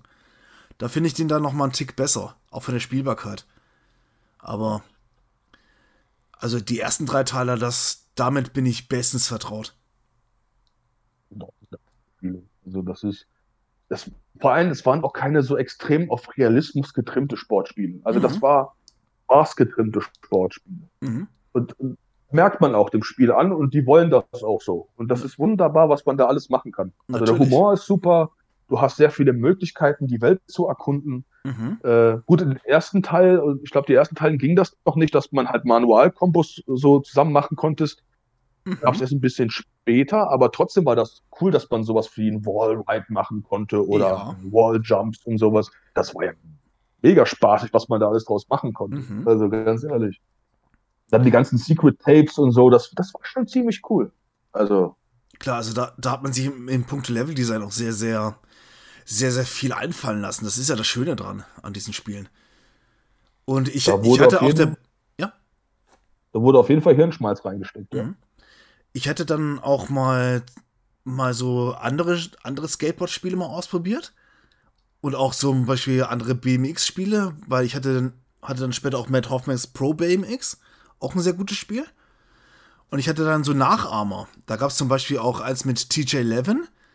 Das war ein BMX-Spiel, das war auch recht gut von, war auch recht in Ordnung, aber bei weitem nicht so gut wie das von Matt Hoffman. Und es gab auch noch eins mit Dave Mirror, das ist auch so ein recht bekannter BMXer. Und es gab mal für die P PlayStation 1, um dann wieder auf die Skateboards zu kommen, gab es mal eins, das hieß Thrasher Skate and Destroy. Und da war das auch noch so, du musstest, da, du musstest das Skateboard noch, noch selbst anschieben.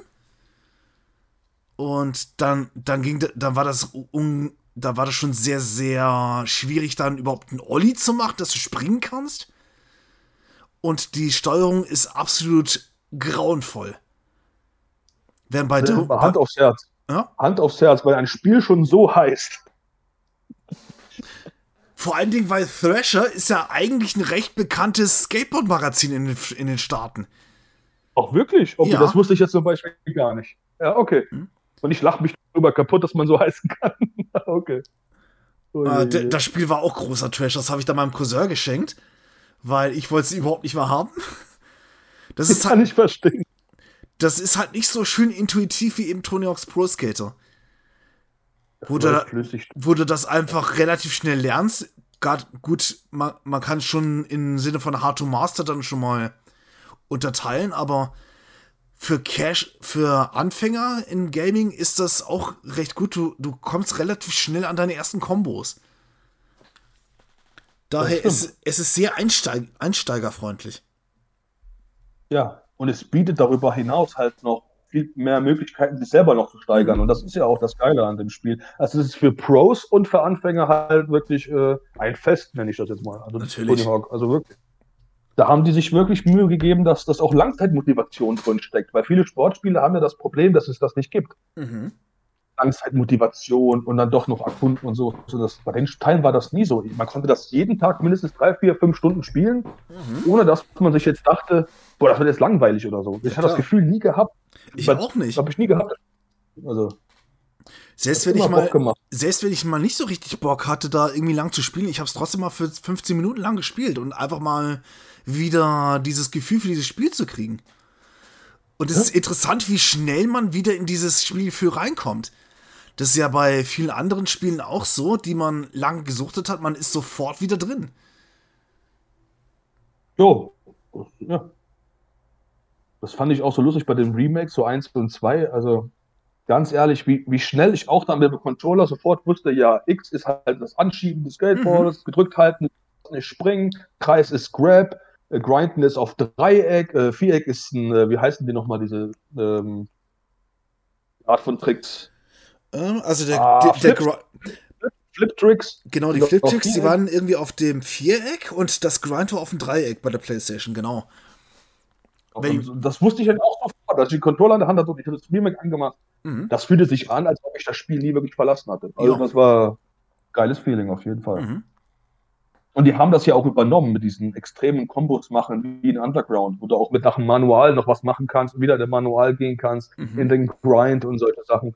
Und da kannst du wirklich, äh, ich habe ja mal geschafft, über 10 Millionen Punkte zu kommen. Geil. Aber holla die mal Da gab es eine Trophy auch für. Aber das war schon, es gibt immer Leute, die sind richtig krass. Die gehen über 30, 40 Millionen und so. Und das krass. ist schon, äh, in, das ist äh, krass. So krass bin ich auf jeden Fall nicht. Aber das ist schon äh, geil. Lustig. Ach ja. Die schönen Jutenzeiten. Mhm. Ja, das, man, man, kann sich, man kann sich einfach, einfach auch lange, lange, lange darüber unterhalten. Deswegen hatte ich ja das Thema dann auch vorgeschlagen, so als Einstieg, dass man so ein bisschen auf die guten alten Zeiten geht. Und dass, dass man sich überlegt, okay, was, was, was haben jetzt andere, was haben jetzt andere für eine Geschichte? Weil ich habe meine Geschichte ja schon auf die, während diesen, auf diesem, bei diesem Podcast erzählt, aber ich würde mich auch freuen, für über, über andere, wie jetzt zum Beispiel auch bei dir, mal zu erfahren, so, okay, was hat die, den jetzt, was hat bei denen jetzt einen prägenden Eindruck hinterlassen? Und das, das ist schön, das alles zu hören. Freut mich. Vor allem, ich finde es auch cool, dass wir dann ab und zu auch ein bisschen so abwägen und dann äh, woanders reingehen und dann auf einmal reden wir dann über äh, die alten Heimkonsolen oder Arcade-Games und sowas. Mhm.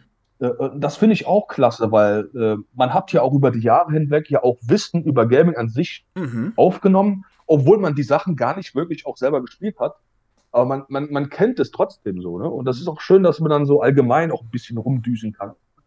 Äh, statt dann einfach nur äh, beharrlich auf ein Thema zu bleiben. Das Natürlich. Äh, macht auf jeden Fall Spaß. Ich mag sowas.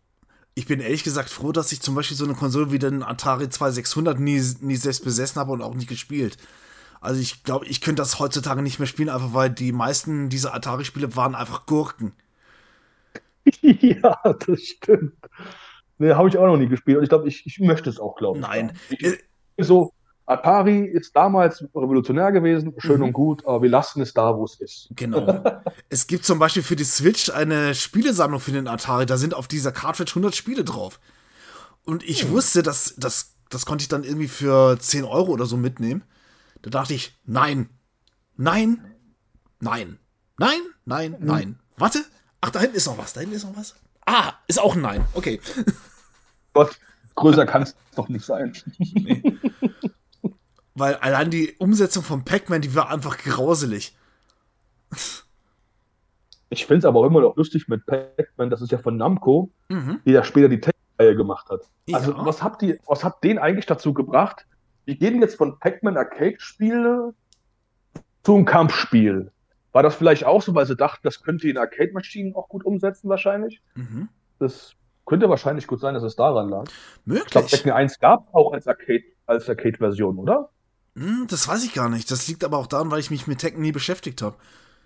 Äh. Und das, obwohl es damals in, zum Beispiel bei mir in der Schule, war, war gerade, war Tekken, besonders Tekken 3, unheimlich populär.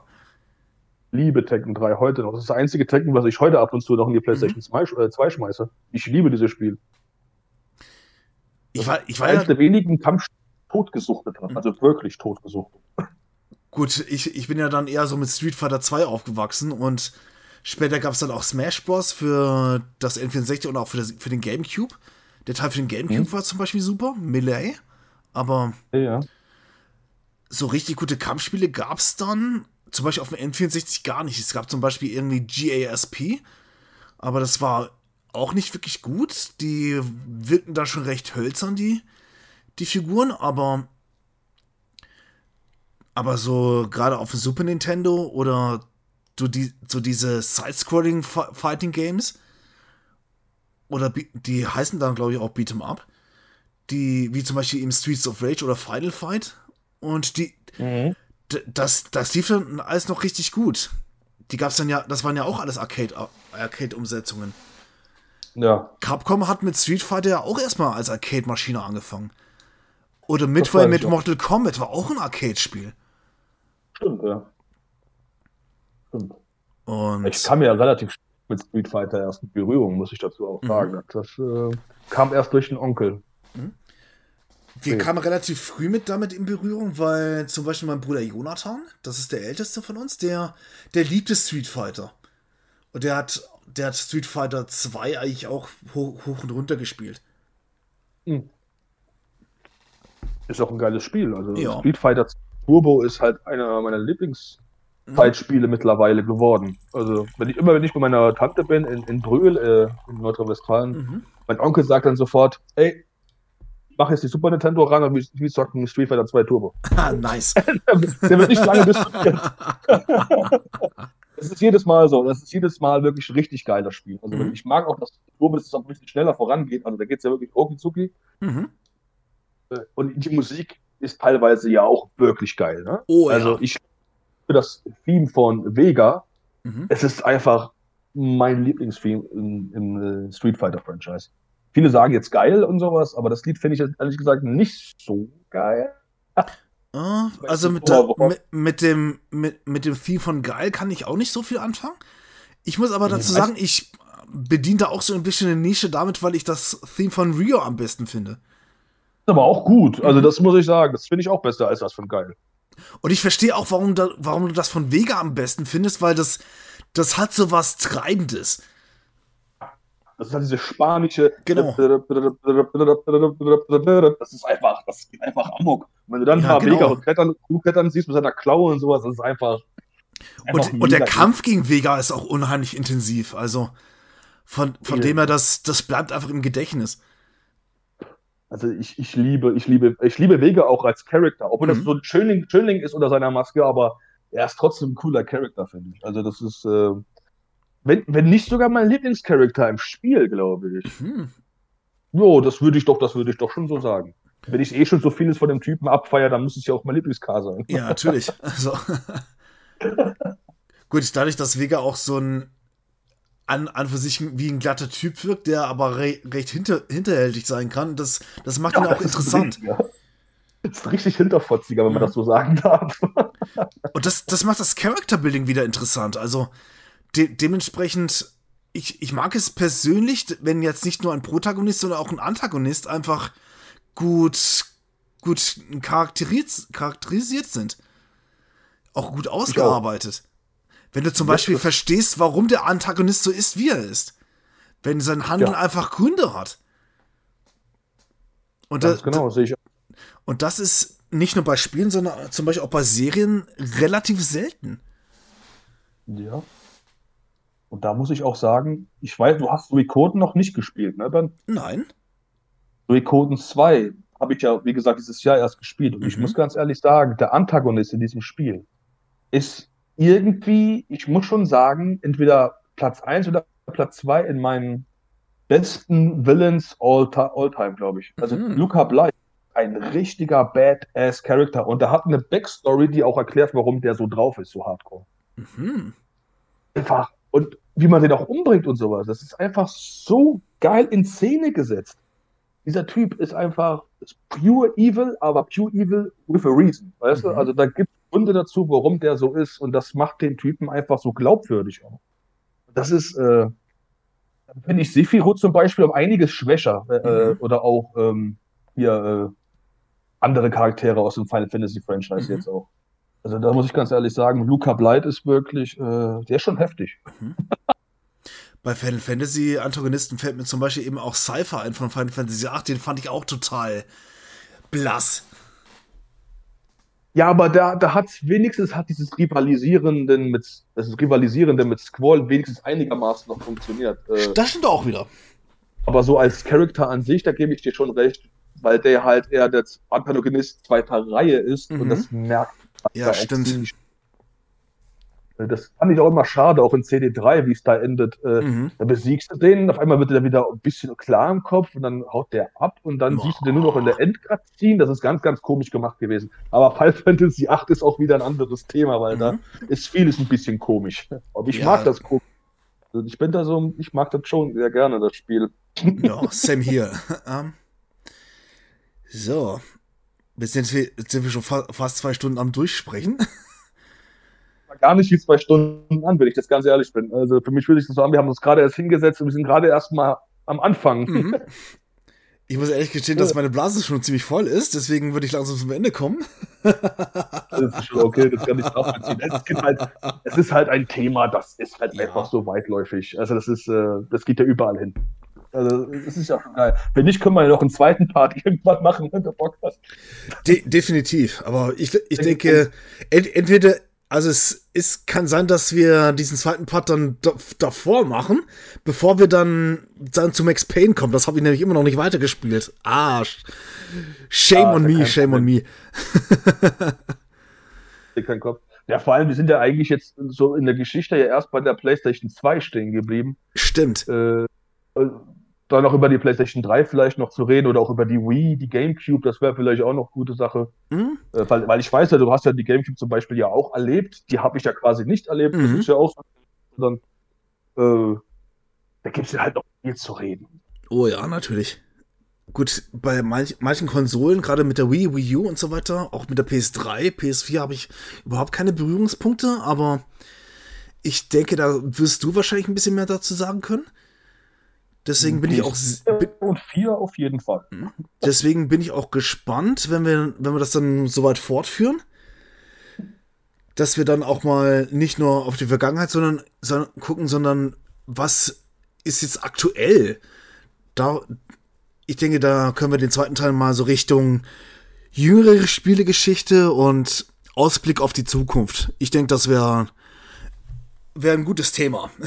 Machen wir das doch jetzt schon mal aus. Ach, da hast du vollkommen recht. Und ich finde, das ist auch eine gute Idee, weil dann kommen wir auch mal so ein bisschen in dieses Zukunftsgedenkel rein, was noch kommen könnte und alles. Genau. Und das, das, ist ja auch sehr interessant, was die Gaming-Welt noch offen hat. Mhm. Und deswegen, ja, das, das, das sehe ich auch so. Jetzt auch vor allem mit dem ganzen VR-Zeug und was mhm. da alles noch in der Mache ist und sowas. Da kommt noch viel auf uns zu, glaube ich, in den nächsten 10, 20 Jahren. So. Oh, das glaube ich gerne. Ja. So. So, da, da würde ich, dann würde ich dann langsam mal hier unseren Podcast schließen. Mit dem Jingle auch im Hintergrund. so. Und ich bedanke mich erstmal für, für das nette Gespräch mit dir. Hat mir sehr, sehr viel Spaß gemacht. Das kann ich nur zurückgeben. Das war wirklich spaßig, hier mit zu sein. Das war wirklich geil. Und ich würde und ich würde einfach einfach mal sagen, dann hören wir uns auf jeden Fall mal wieder. Und ihr, liebe Zuhörer, ich wünsche, wir wünschen euch einen wundervollen Tag noch, Nachmittag, Abend, wann noch ihr das hören würdet. Bis zum nächsten Mal. Tschüss.